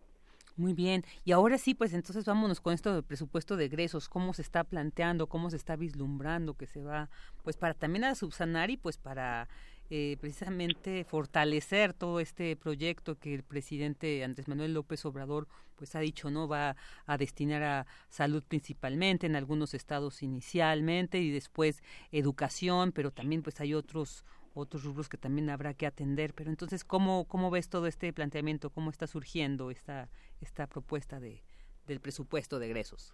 Pues el presupuesto de egresos es un tema que año con año se tiene que discutir en la República. Poco a poco nos hemos enterado, los mexicanos, las mexicanas, de cómo se llevan a cabo todas estas discusiones en el seno de nuestro Parlamento, particularmente en la Cámara de Diputados, que es quien tiene la facultad exclusiva de eh, emitir ese presupuesto de egresos de la federación. Me parece que hay que esperar un poco más sobre este tema por lo siguiente. Se presenta formalmente mañana ese paquete económico donde ya podremos enterarnos cuál es la intención, cuál es el programa propuesto por parte del gobierno de la República, el gobierno de México, para poder implementar las nuevas políticas y programas sociales. Recordemos que el presidente Andrés Manuel López Obrador tiene este conjunto de proyectos prioritarios como lo de las becas, la pensión para adultos mayores, hablar de la inversión pública sobre el tren Maya o el tren transísmico y a partir de ahí, cubriendo esos programas prioritarios, hay que reconsiderar cómo se llevan cosas como el, el sistema de salud, que ya se hizo el anuncio esta mañana sobre su posible reconfiguración, y por supuesto las políticas que también nos interesan desde un lugar como Radio Universidad, pensar en cómo se va a distribuir el dinero para todas las entidades que se encargan de la educación superior del país y, por supuesto, educación en términos generales. Esperemos a mañana para ver cómo está distribuido el presupuesto de egresos de la Federación ya con datos perfectamente oficiales y creo que a partir de ello, para la próxima semana, podremos entonces hablar mucho de cuáles son las prioridades y hacia dónde apunta el gobierno de México. Claro. Oye, Javier, quisiera preguntarte como para, desde la duda absoluta, eh, ¿quiénes conforman esta comisión que discuten precisamente este egreso y hacia dónde se va, hacia qué programas, hacia qué estados, quiénes, quiénes, eh, en manos de quién está, quién lo decide. Uy, bueno, estamos hablando ya de la parte un poquito más técnica y quizás más compleja. El presupuesto de egresos de la Federación se debe discutir entre todos. En principio, la ciudadanía, cuando nosotros votamos por nuestros diputados, nuestros representantes populares, tendríamos un derecho de opinión ahí, digamos, ponernos en contacto con la oficina de nuestro diputado, que lleve nuestra idea, nuestra propuesta, y a partir de ahí se hace la discusión. Pero ¿cómo funciona esto? Pues bien, se hace un un paquete económico, un proyecto de presupuesto de egresos que generalmente corre a cargo de la Secretaría de Hacienda y Crédito Público a través de su subsecretaría de egresos. Una vez que se diseña todo ese paquete económico, se envía la propuesta desde Presidencia de la República al Congreso de la Unión. En el Congreso de la Unión quien se encarga de esto específicamente es la Cámara de Diputados, ya que es una de sus facultades exclusivas. Y dentro de esa Cámara de Diputados hay una comisión particular para revisar este tema, la Comisión de Hacienda y Crédito Público, donde se pueden empezar a revisar cómo se va a discutir todo eso. Se elabora un dictamen que se sube al Pleno del Congreso, de la Cámara de Diputados, y se discute nuevamente ya para hacer los últimos ajustes de ese presupuesto de egresos de la Federación. A partir de ahí es como se discute todo el proceso presupuestario mexicano. ¿Para qué? Para que todos los diputados, representantes eh, populares, puedan vertir las necesidades que tienen sus respectivos distritos distribuidos en toda la República y atender las necesidades de la población que representan. En función de ello, podríamos decir que es un trabajo coordinado entre el Poder Ejecutivo y el Poder Legislativo. Ahí está, entonces la conexión con estos temas tan importantes que el día de hoy nos has traído aquí desde tu desde tu lente y que pues que desde una formación tan interesante y que pues hace de Refractario RU pues un espacio de conocimiento, ¿eh, Javier. Muchísimas gracias. No, Vicky, muchísimas gracias a ti y pues a todo el amable auditorio, muchísimas gracias por su escucha. Los esperamos aquí como cada viernes para una cápsula más de Refractario RU. Cuídense mucho y que tengan un excelente fin de semana. Igualmente para ti, Javier. Muy buenas tardes. Muy buena tarde. Bueno, ahí Javier Contreras, académico de la FESA Catlán, que como todos los viernes nos trae temas de interés para discutir y analizar. Vámonos a un corte. Queremos escuchar tu voz. Nuestro teléfono en cabina es 55 36 43 39.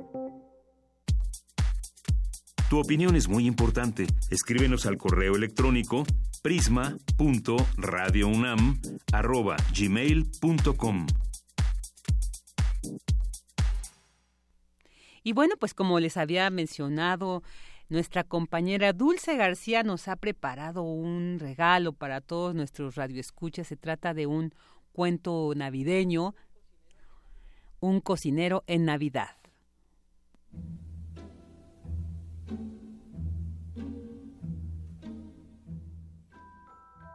Esta es la historia de un cocinero que debía preparar una sabrosa cena de Nochebuena. Había trabajado tanto durante los meses precedentes que se había abandonado por la inspiración precisamente en la época más importante del año. Pasaba el día pensando e ideando menús navideños, sin que ninguno de ellos lograra satisfacerlo. Así llegó la víspera de Navidad y él seguía huérfano de ideas.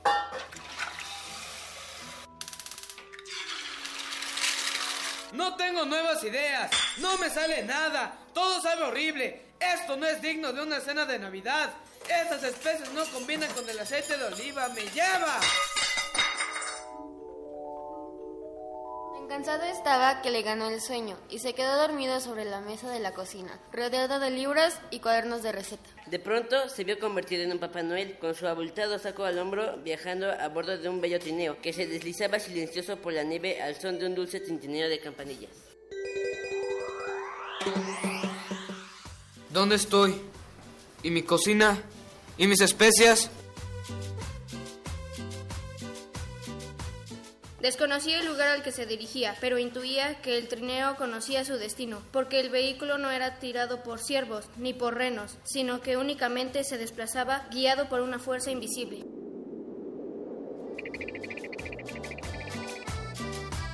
Una vez finalizado el viaje, el trineo se detuvo ante una rústica casita en el bosque, de cuya chimenea escapaba un inmaculado y cálido humo blanco. Llamó a la puerta y, y esta se abrió al instante. Entró a la casa y halló un bello salón decorado con toques navideños.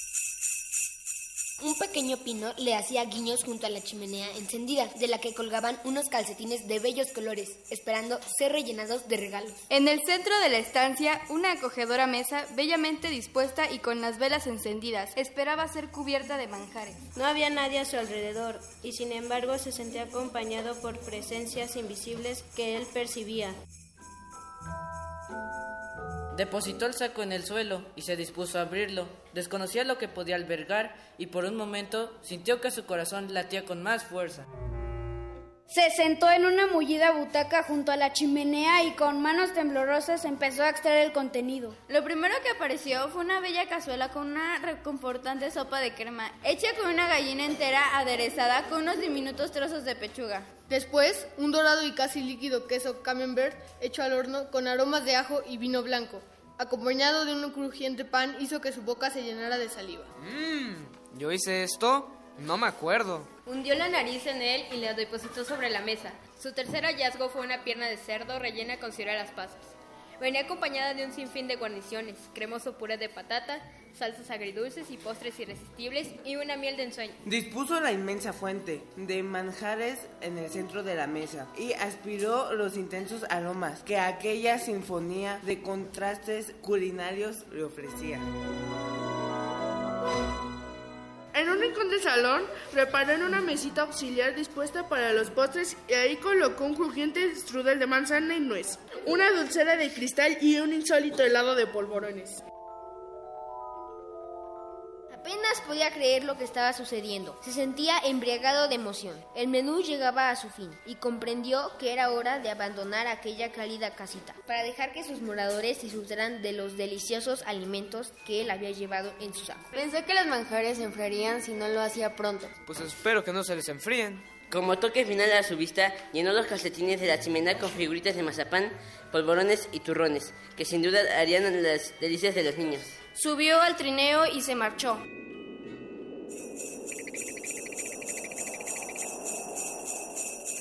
De pronto estaba de nuevo en su cocina. Lo despertó el borboteo de un caldo que había dejado en el fuego y que amenazaba con desbordarse. Se dio cuenta entonces de que el trineo eran sus cazuelas, los regalos, sus propios platillos y la fuerza invisible que guiaba al trineo era el amor que él sentía por el mundo de la cocina. Cocinero yo nací con cariño y con esmero. Todo mi guiso yo preparo, son pa' chuparse los dedos. Y llegaron los invitados. Decían todos y corrían hacia la mesa. El cocinero se había esforzado tanto en que sus platillos quedaran perfectos que no se dio cuenta de todo lo que había logrado cocinar. Y colorín colorado, este cuento se ha acabado. Bueno, ahí estuvo un cocinero en Navidad que aquí ya está nuestra compañera Dulce García. Hizo bien en preparar con estos tres chicos que ya también están aquí en la cabina. Emiliano Estrada García. Hola, Emiliano. Mucho gusto. Evan Daniel Ríos León. Hola, ¿qué tal? Y Tania Arlén González Cervantes. Hola, mucho Oye, pues, gusto. mucho gusto, muchas gracias por acompañarnos y pues vamos a platicar. Dulce, a ver, háblanos un poquito más de cómo fue trabajar con estos chicos este cuento. Ah, pues es este un poco explicarles eh, por qué es importante el uso de la voz y cómo les puede servir, no nada más para eh, pues estos trabajos que ellos realizan quizá en su escuela, sino también hasta para su vida cotidiana, ¿no? Y pero pues yo preferiría Vicky que platicaran Vamos ellos a a ver qué les pareció, ellos. cómo se sintieron. ¿Cómo, qué, qué les pareció? A ver, Tania, vamos a empezar contigo. Mm. ¿Que ¿Te gustó esta experiencia? ¿Qué Sí. te ha dejado hacer además de este cuento? Y mira que ahora te estás escuchando en la radio, ya viste todo lo posible que puedes. Eh, me gustó mucho hacer, tener esta experiencia y estar en la radio. Eh, me gusta poder aprender a manejar mi voz y fue muy divertido. ¿Y qué encontraste de nuevo? ¿Qué, ¿Qué capacidades en tu voz te diste cuenta que tienes? Que la puedo manejar bien y que eh, sé leer bien. Claro, va a ser muy importante. Además, te va a servir para todo tu desarrollo ahí en, en la escuela, ya se puede. A ver, y tú, Iván, cuéntanos qué fue para ti hacer este trabajo tan bonito con, con Dulce de este pues cuento. me sentí bien porque ahora sé que ahora ya escuché mi voz y sé pues mi voz, ¿no? Entonces, por ejemplo, yo hablo, yo hablo bien, me dice la maestra, pero yo pero bajo mi voz, así que ahora sé que tengo que subir mi voz más. Que tienes que mantener un volumen Sí. además, sí, porque luego de- decimos cosas y bajamos la voz porque no queremos que nos escuchen. O sea, también a veces hay intenciones, pero ya te diste tu cuenta toda esa capacidad que y todas esas intenciones que nuestras voces tienen según el volumen y todo eso. Qué padre. Y a ver, Emiliano, cuéntanos tú qué Pues yo ti. me sentí bien al hacer el cuento porque es algo que me va a servir en otros momentos si llego a hacer otra cosa. Pero me sentí raro porque al oírlo eh, oí mi voz muy grave y yo pienso que mi voz era un poco diferente. Ahí te descubriste Sí, o tu sea, verdadera voz. no sabía cómo, o sea, yo no me escucho, no puedo saber eh, como tal cómo es mi voz, pero ahí entendí. Y trabajar en equipo, precisamente en un trabajo así, ¿qué, qué les parece? Todo este producto que ya lo ven, están, se están escuchando en la radio, y no fue un trabajo solamente de, de su maestra, sino también de ustedes. Entonces, para ustedes, ¿qué les ha dejado este trabajo en equipo? Que toda la, la- lo- todo lo al donde pueden llegar, todo lo que pueden aprender, cuéntenme. Pues eh, a- al principio cuando lo estábamos grabando, pues dijimos, bueno, todos, cada quien tiene su parte y va- después que termine uno paramos y, y va el otro, pero estuvo bien. Y tú, Iván, cuéntanos, ¿qué fue para ti esta experiencia de trabajar en equipo, algo tan artístico y tan profesional como es una montada de cuento y además escucharte en la radio? Pues me sentí bien al hacer es- al sentir esta experiencia porque pues me gustó que todos hayamos trabajado en equipo para hacer este cuento. Te das cuenta de, pues se hacen mejores amigos, ¿no? ¿Cómo ves? Sí, de hecho sí. Eh, ¿Y tú, Tania, cuéntanos? Me di cuenta que trabajamos muy bien en equipo. ¿Sí? ¿Te gu- Sí. ¿Ya habían trabajado antes? ¿Ya habían montado algo así, parecido? No. No. no. No es la primera vez. Y, por ejemplo, ahora que se escuchan, ¿les gustaría hacer radio? Pues a mí Sí, sí. es Sí, buena gustaría, idea que la gente te conozca, saber lo que eres. Claro. Pero también la responsabilidad que conlleva todo eso, ¿verdad? sí. Algo que yo les mencionaba mucho a ellos, por ejemplo, Vicky, como son muy chicos todavía, ¿cuántos años tienen cada uno de ustedes? Yo 12. Yo también tengo 12. 12. Entonces, pues se les da mucho a la travesura, ¿no? En el momento claro. de grabar, pero Mm. eh, tienen que, este, a pesar de eso, estarle poniendo atención también a sus compañeros, ver en qué momento les toca a ellos, eh, así como les gusta a ellos que guarden silencio a sus compañeros cuando están ellos haciendo la grabación, pues ya ahora van entendiendo que también ellos tienen que guardar un poco de silencio cuando va a pasar alguno de sus compañeros. Pero bueno, a pesar de todo, este, sí se coordinaron bien para poder sacar el trabajo y creo que finalmente el producto les gustó, ¿no? Creo yo, no sé, a ver ellos qué dicen. A ver, sí, ¿qué, qué dicen? ¿Les gustó finalmente como quedó? Sí, sí pensaban cuando empezaron a hacer esto, dijeron, yo creo que va a a ser así y ya cuando lo escuchan dijeron, sí, exactamente es como lo pensé o fue una sorpresa para ustedes. Fue una sorpresa. Pues sí, yo pensé que iba a ser iba a ser menos de lo que yo esperaba, pero ya cuando lo oí me pues me, me encantó, sí me gustó como salimos todos. Me gustó porque yo pensé que nada más iban a hacer las voces, o sea, iba- cada quien iba a decir su parte, pero y ya. Pero luego con la música es ese sentimiento que le da un toque especial. Claro, es todo este proceso, toda esta producción que ya vieron y ahora seguramente ya no van a escuchar ni la radio, ni los otros medios igual. Y además lo importante es que se dieron cuenta lo importante de la disciplina. ¿No? Que es de que no está más allá y que es muy importante que todo lo que hagamos lo hagamos, además de con amor, con disciplina, porque son pues precisamente no todo este proceso para llegar al producto final como fue un cocinero Navidad con estos tres chicos tan talentosos que el día de hoy nos acompañaron. Pues muchas gracias, Dulce, por habernos dado este regalo a todos nuestros radioescuchas, a nosotros, y muchas gracias a Tania, a Evan y a Emiliano. No, gracias por el espacio y buenas tardes al público. buenas tardes. Porque tu opinión es importante, síguenos en nuestras redes sociales, en Facebook como Prisma RU y en Twitter como arroba PrismaRU.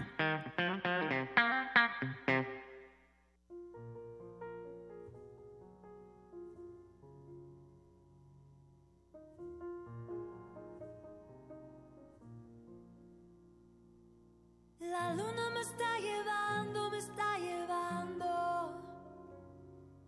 She reaches out and offers me her hand. La luna me está llevando, me está llevando. She touches my heart to show me where I stand. Somehow I know it's time to go. Somehow I'm learning from the glow that I feel inside when I let myself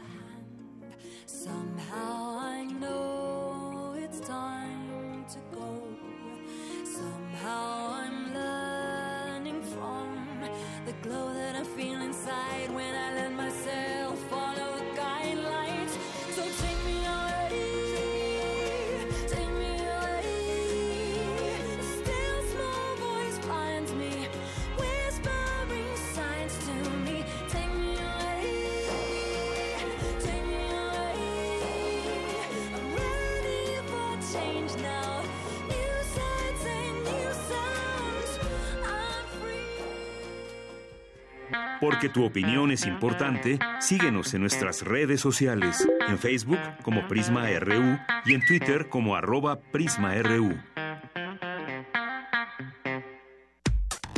Relatamos al mundo. Relatamos al mundo. Melomanía RU.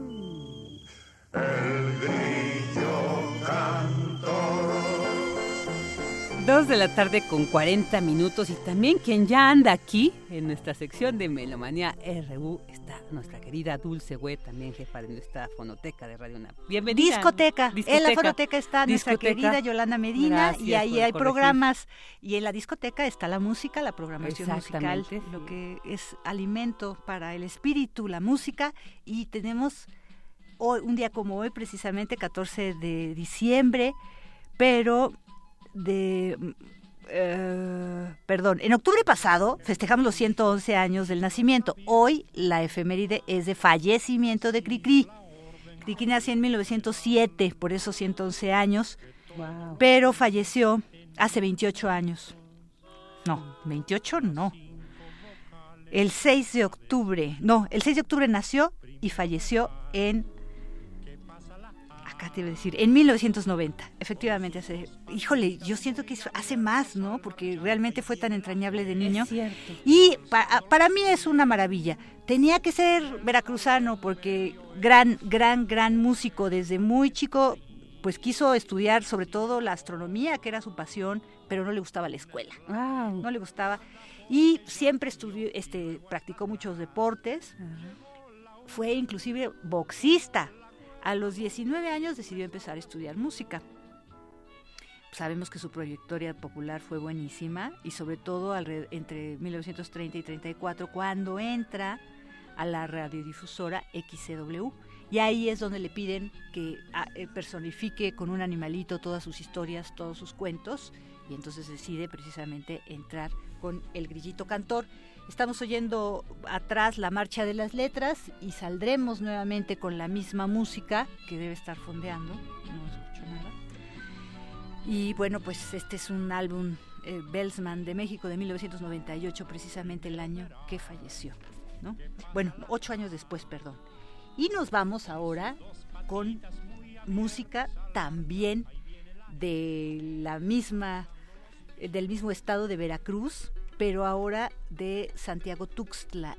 Lo que vamos a escuchar ahora es música que recolectó nuestro queridísimo etnomusicólogo, verdaderamente entrañable, gran historiador, este, bueno, etnomusicólogo, pero no nada más eso, sino gran investigador también, eh, Thomas Stanford. Thomas Stanford este, llegó a la Ciudad de México en 1956 y se convirtió en uno de los más grandes y originales creadores, bueno, creadores por hacer un acervo, por irse a grabar eh, a más de 23 estados, 600 comunidades. Esto el programa de Memoria del Mundo de la UNESCO en 2010 lo premió. Tiene un doctorado honoris causa por la Universidad de Anáhuac del Sur. Él falleció apenas a mitad de semana, a mitad de semana el miércoles pasado. Y bueno, pues eh, verdaderamente es muy triste, pero bueno, ya tenía 89 años también el señor, pues no es eterno, ¿no? Se cansa, ¿no? Este, será muy interesante que se metan ustedes a, a googlear el legado de Thomas Stanford. Eh, lo acogió muy bien la fonoteca cuando pues decidió donar todo su trabajo ahí porque para él era muy importante que esto llegara a las mm, a los mayores oídos de y que formara parte de pues la memoria musical de México. Lo que estamos escuchando es el son El Cascabel de Santiago Tuxtla, Veracruz. Esta grabación la realizó él en 1984. El álbum se llama El Son Mexicano, grabaciones de campo de Thomas Stanford. Yo aprendí muchísimo con él, afortunadamente. Esto es un disco Urtex Digital Classics. Sus eh, fundadores, Marisa Canales, Benjamín Juárez Echenique, este, tenían una relación muy entrañable con Thomas Stanford. Benjamín es director de orquesta y además este, trabajó muchísimo la música colonial, la música precolonial, y entonces todas las investigaciones que realizó Thomas Stanford fueron como muy entrañables para los proyectos que después sacaron un montón de discos de México Barroco. Urtex tiene dos colecciones muy interesantes, una de Puebla, otra de, de muchos lugares. Para lo que ustedes saben, antes decíamos son y nada más creíamos que era música folclórica, que todo era igual y no, pues él desentrañó lo, toda la mm, el colorido y el y la identidad de cada región. Tenemos sones de Guerrero, tenemos sones de muchos lugares de la República Mexicana. Y él se especializó sobre todo en las recopilaciones que hizo de las tradiciones musicales de Guerrero, Yucatán, la Sierra Norte de Puebla, ¿no? Y este deja testimonio inclusive de lenguas prácticamente extintas, como el náhuatl de Morelos, por ejemplo. Entonces, bueno, músicas de los mayas de Quintana Roo, de los yaquis, de los mayos del noroeste, de mixtecos de distintas regiones, ¿no? Así que descanse en paz Thomas Stanford y, este, y que todos eh, pues realmente acudan un poco a ver el legado que hizo. Tenemos grandes colecciones gracias a Urtex también. Es difícil programar esta música porque como todo es música de campo, pues oímos la grabación que es, es rústica, pero qué maravilla tener todo este legado, ¿no? En verdad este creo que Thomas hizo una excelente excelente investigación y excelente tarea aquí en, toda la República Mexicana, ¿no? Y bueno, ¿qué les parece que nos vamos a las invitaciones? Estamos todavía de plácemes con cierres de festivales. Y ahora tenemos la invitación de Lourdes Zambriz, ella es una de las cuatro integrantes, cuatro integrantes son dos hombres, dos mujeres, de Harmonicus 4, hacen polifonía vocal. Van a presentarse mañana 15, tanto en el Instituto Helénico a la una de la tarde como en Bellas Artes a las seis y el próximo sábado 22 nuevamente en la Capilla Gótica del Instituto Helénico. Escuchemos la invitación que nos hace Lourdes Zambriz.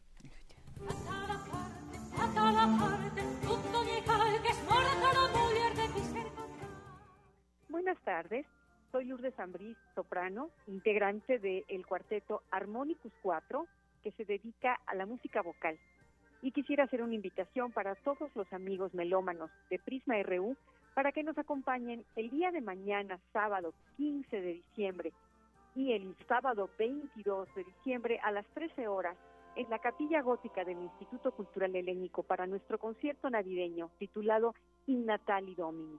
Los integrantes de este grupo somos la mezzosoprano Nurani Wet, el tenor Mario Iván Martínez, el barítono Martín Luna y una servidora Lourdes Zambriz, soprano. Estamos muy contentos de poder presentar este programa, no solamente en la capilla del Instituto Cultural Helénico, los sábados 15 y 22 a las 13 horas, sino también mañana sábado 15 de diciembre a las 18 horas en la sala Manuel M. Ponce del Palacio de Bellas Artes.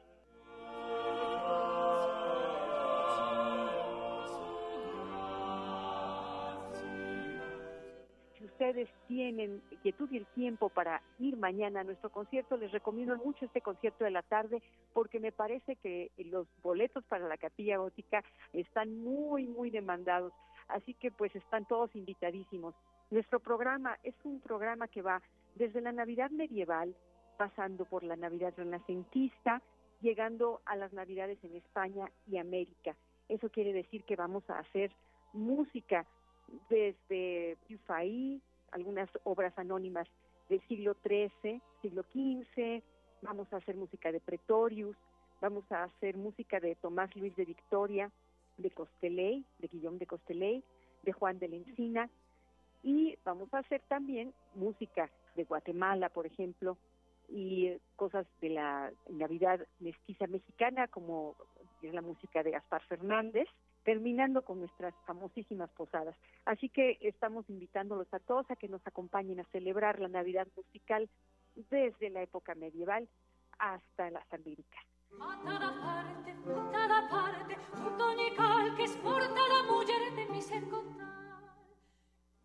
Esperemos que disfruten junto con nosotros de todo este repertorio. Es eh, música que presentamos a capela en la primera parte y en la segunda parte del programa tendremos una magnífica participación del doctor Antonio Corona, quien toca la guitarra barroca y la vihuela. Así que están ustedes muy invitados, esperemos que disfruten nuestro espectáculo y eh, de luego si tienen la oportunidad de ir al concierto en la capilla gótica del Instituto Helénico, Avenida Revolución 1500, no la dejen pasar, es un lugar maravilloso que también deben de conocer.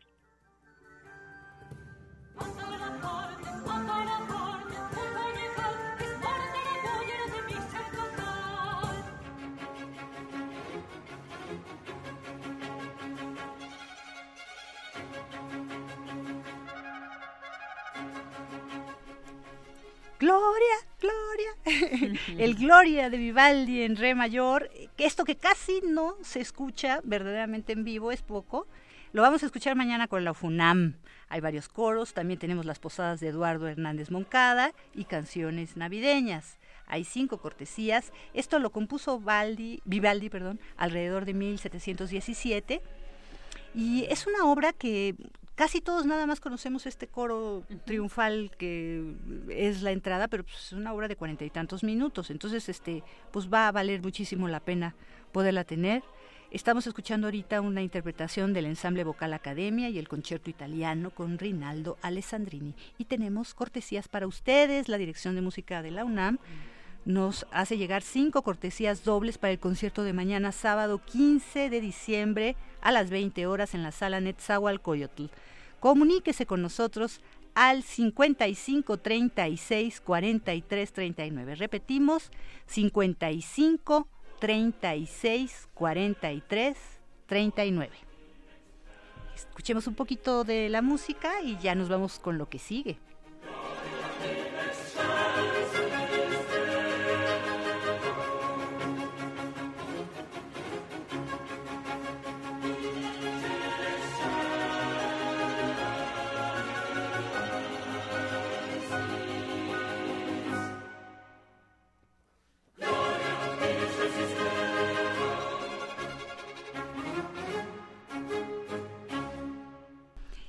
Ahora, bueno, pues también el Senat está con su festival navideño y va a llegar a su fin.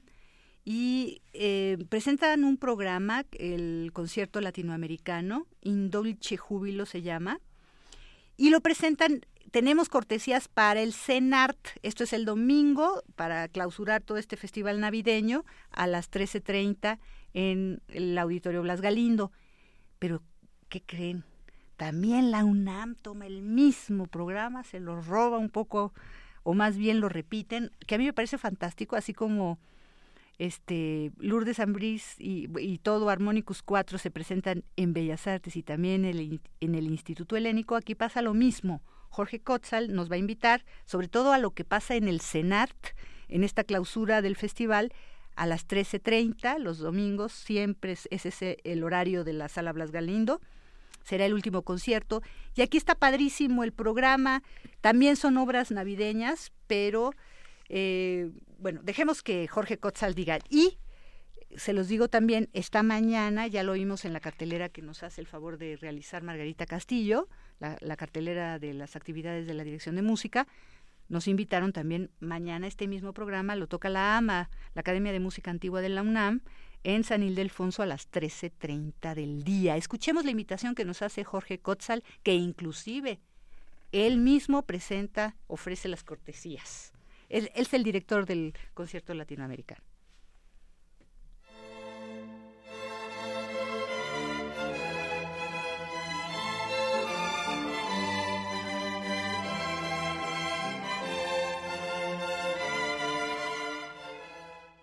Queridos amigos melómanos de Prisma R1, soy Jorge Cossack.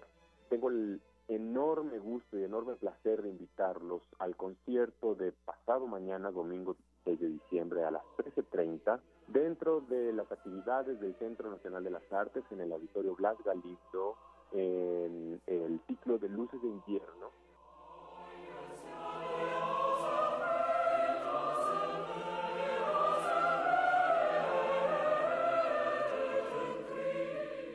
a un concierto maravilloso integrado por obras del siglo XVII y XVIII.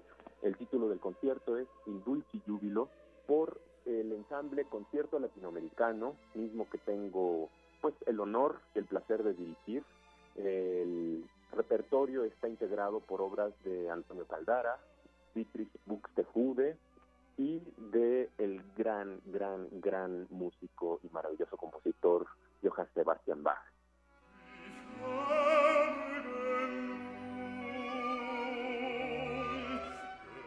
Haremos música instrumental y vocal. Ojalá nos puedan acompañar. Y tenemos cinco pases dobles para los primeros que llamen al teléfono 5536 4339. Espero que nos veamos por ahí y muchas gracias a todos. Enhorabuena a Prisma R1 y a Melomanía. Buenas tardes.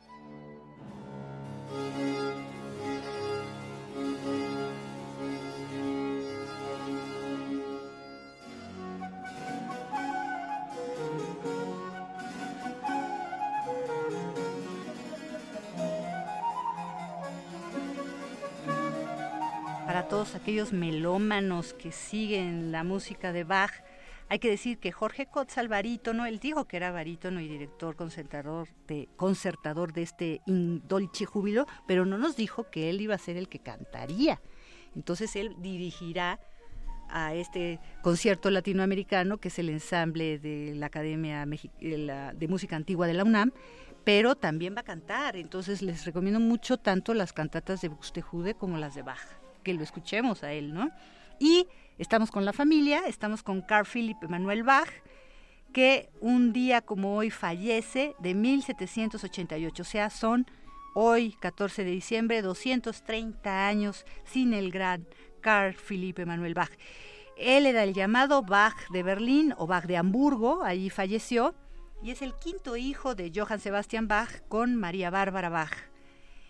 Y bueno, él se distingue tanto por la música para clave, órgano, como toda la música instrumental. Esto que estamos escuchando es el alegro de una sonata en tres movimientos, que empieza adagio, alegro y vivace en sol mayor, en donde toca la fontegara. La fontegara es un, pues, gran ensamble para nuestra Facultad de Música de la UNAM y para todos nosotros porque todos son maestros doctorados, investigadores también, han dado a conocer muchísimo y tienen un álbum que se llama The Grandfather porque resulta que Carl Philipp Emanuel Bach era el ahijado de Telemann.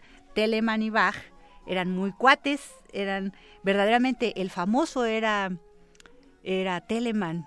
Bach siempre lo, lo tachaban de arcaico, de que hacía muchísimas disonancias, de que no, no lo querían mucho. De hecho, pues gracias a Mendelssohn en el siglo XIX lo volvimos a, conocer. En su momento sí era pues muy respetado como un gran músico, sobre todo un organista increíble.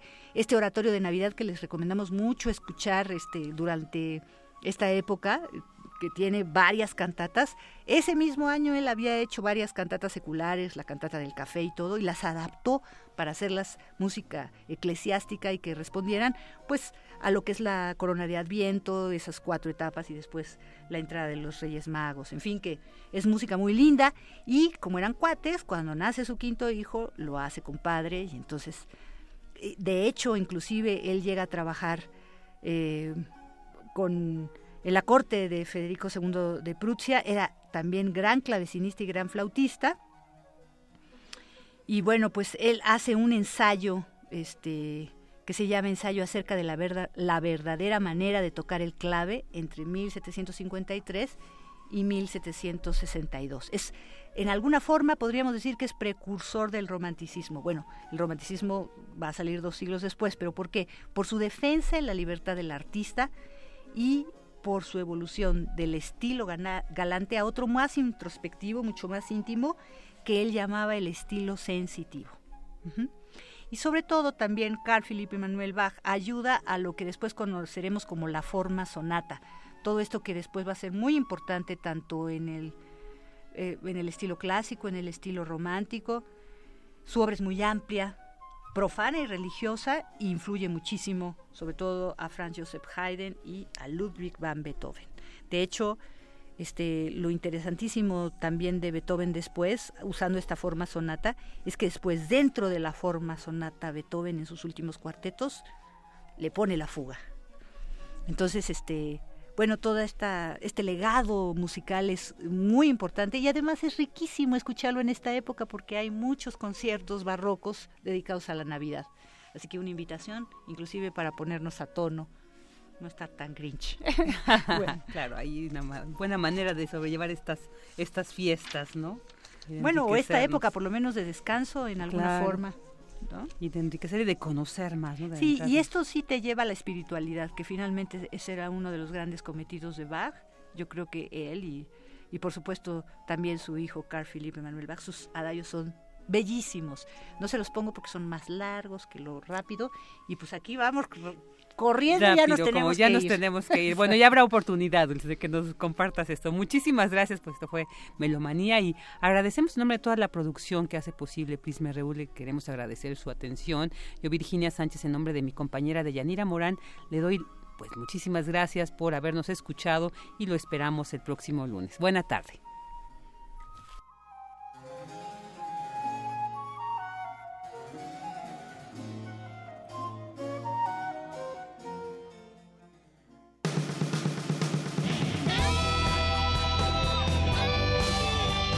Prisma RU. Relatamos al mundo.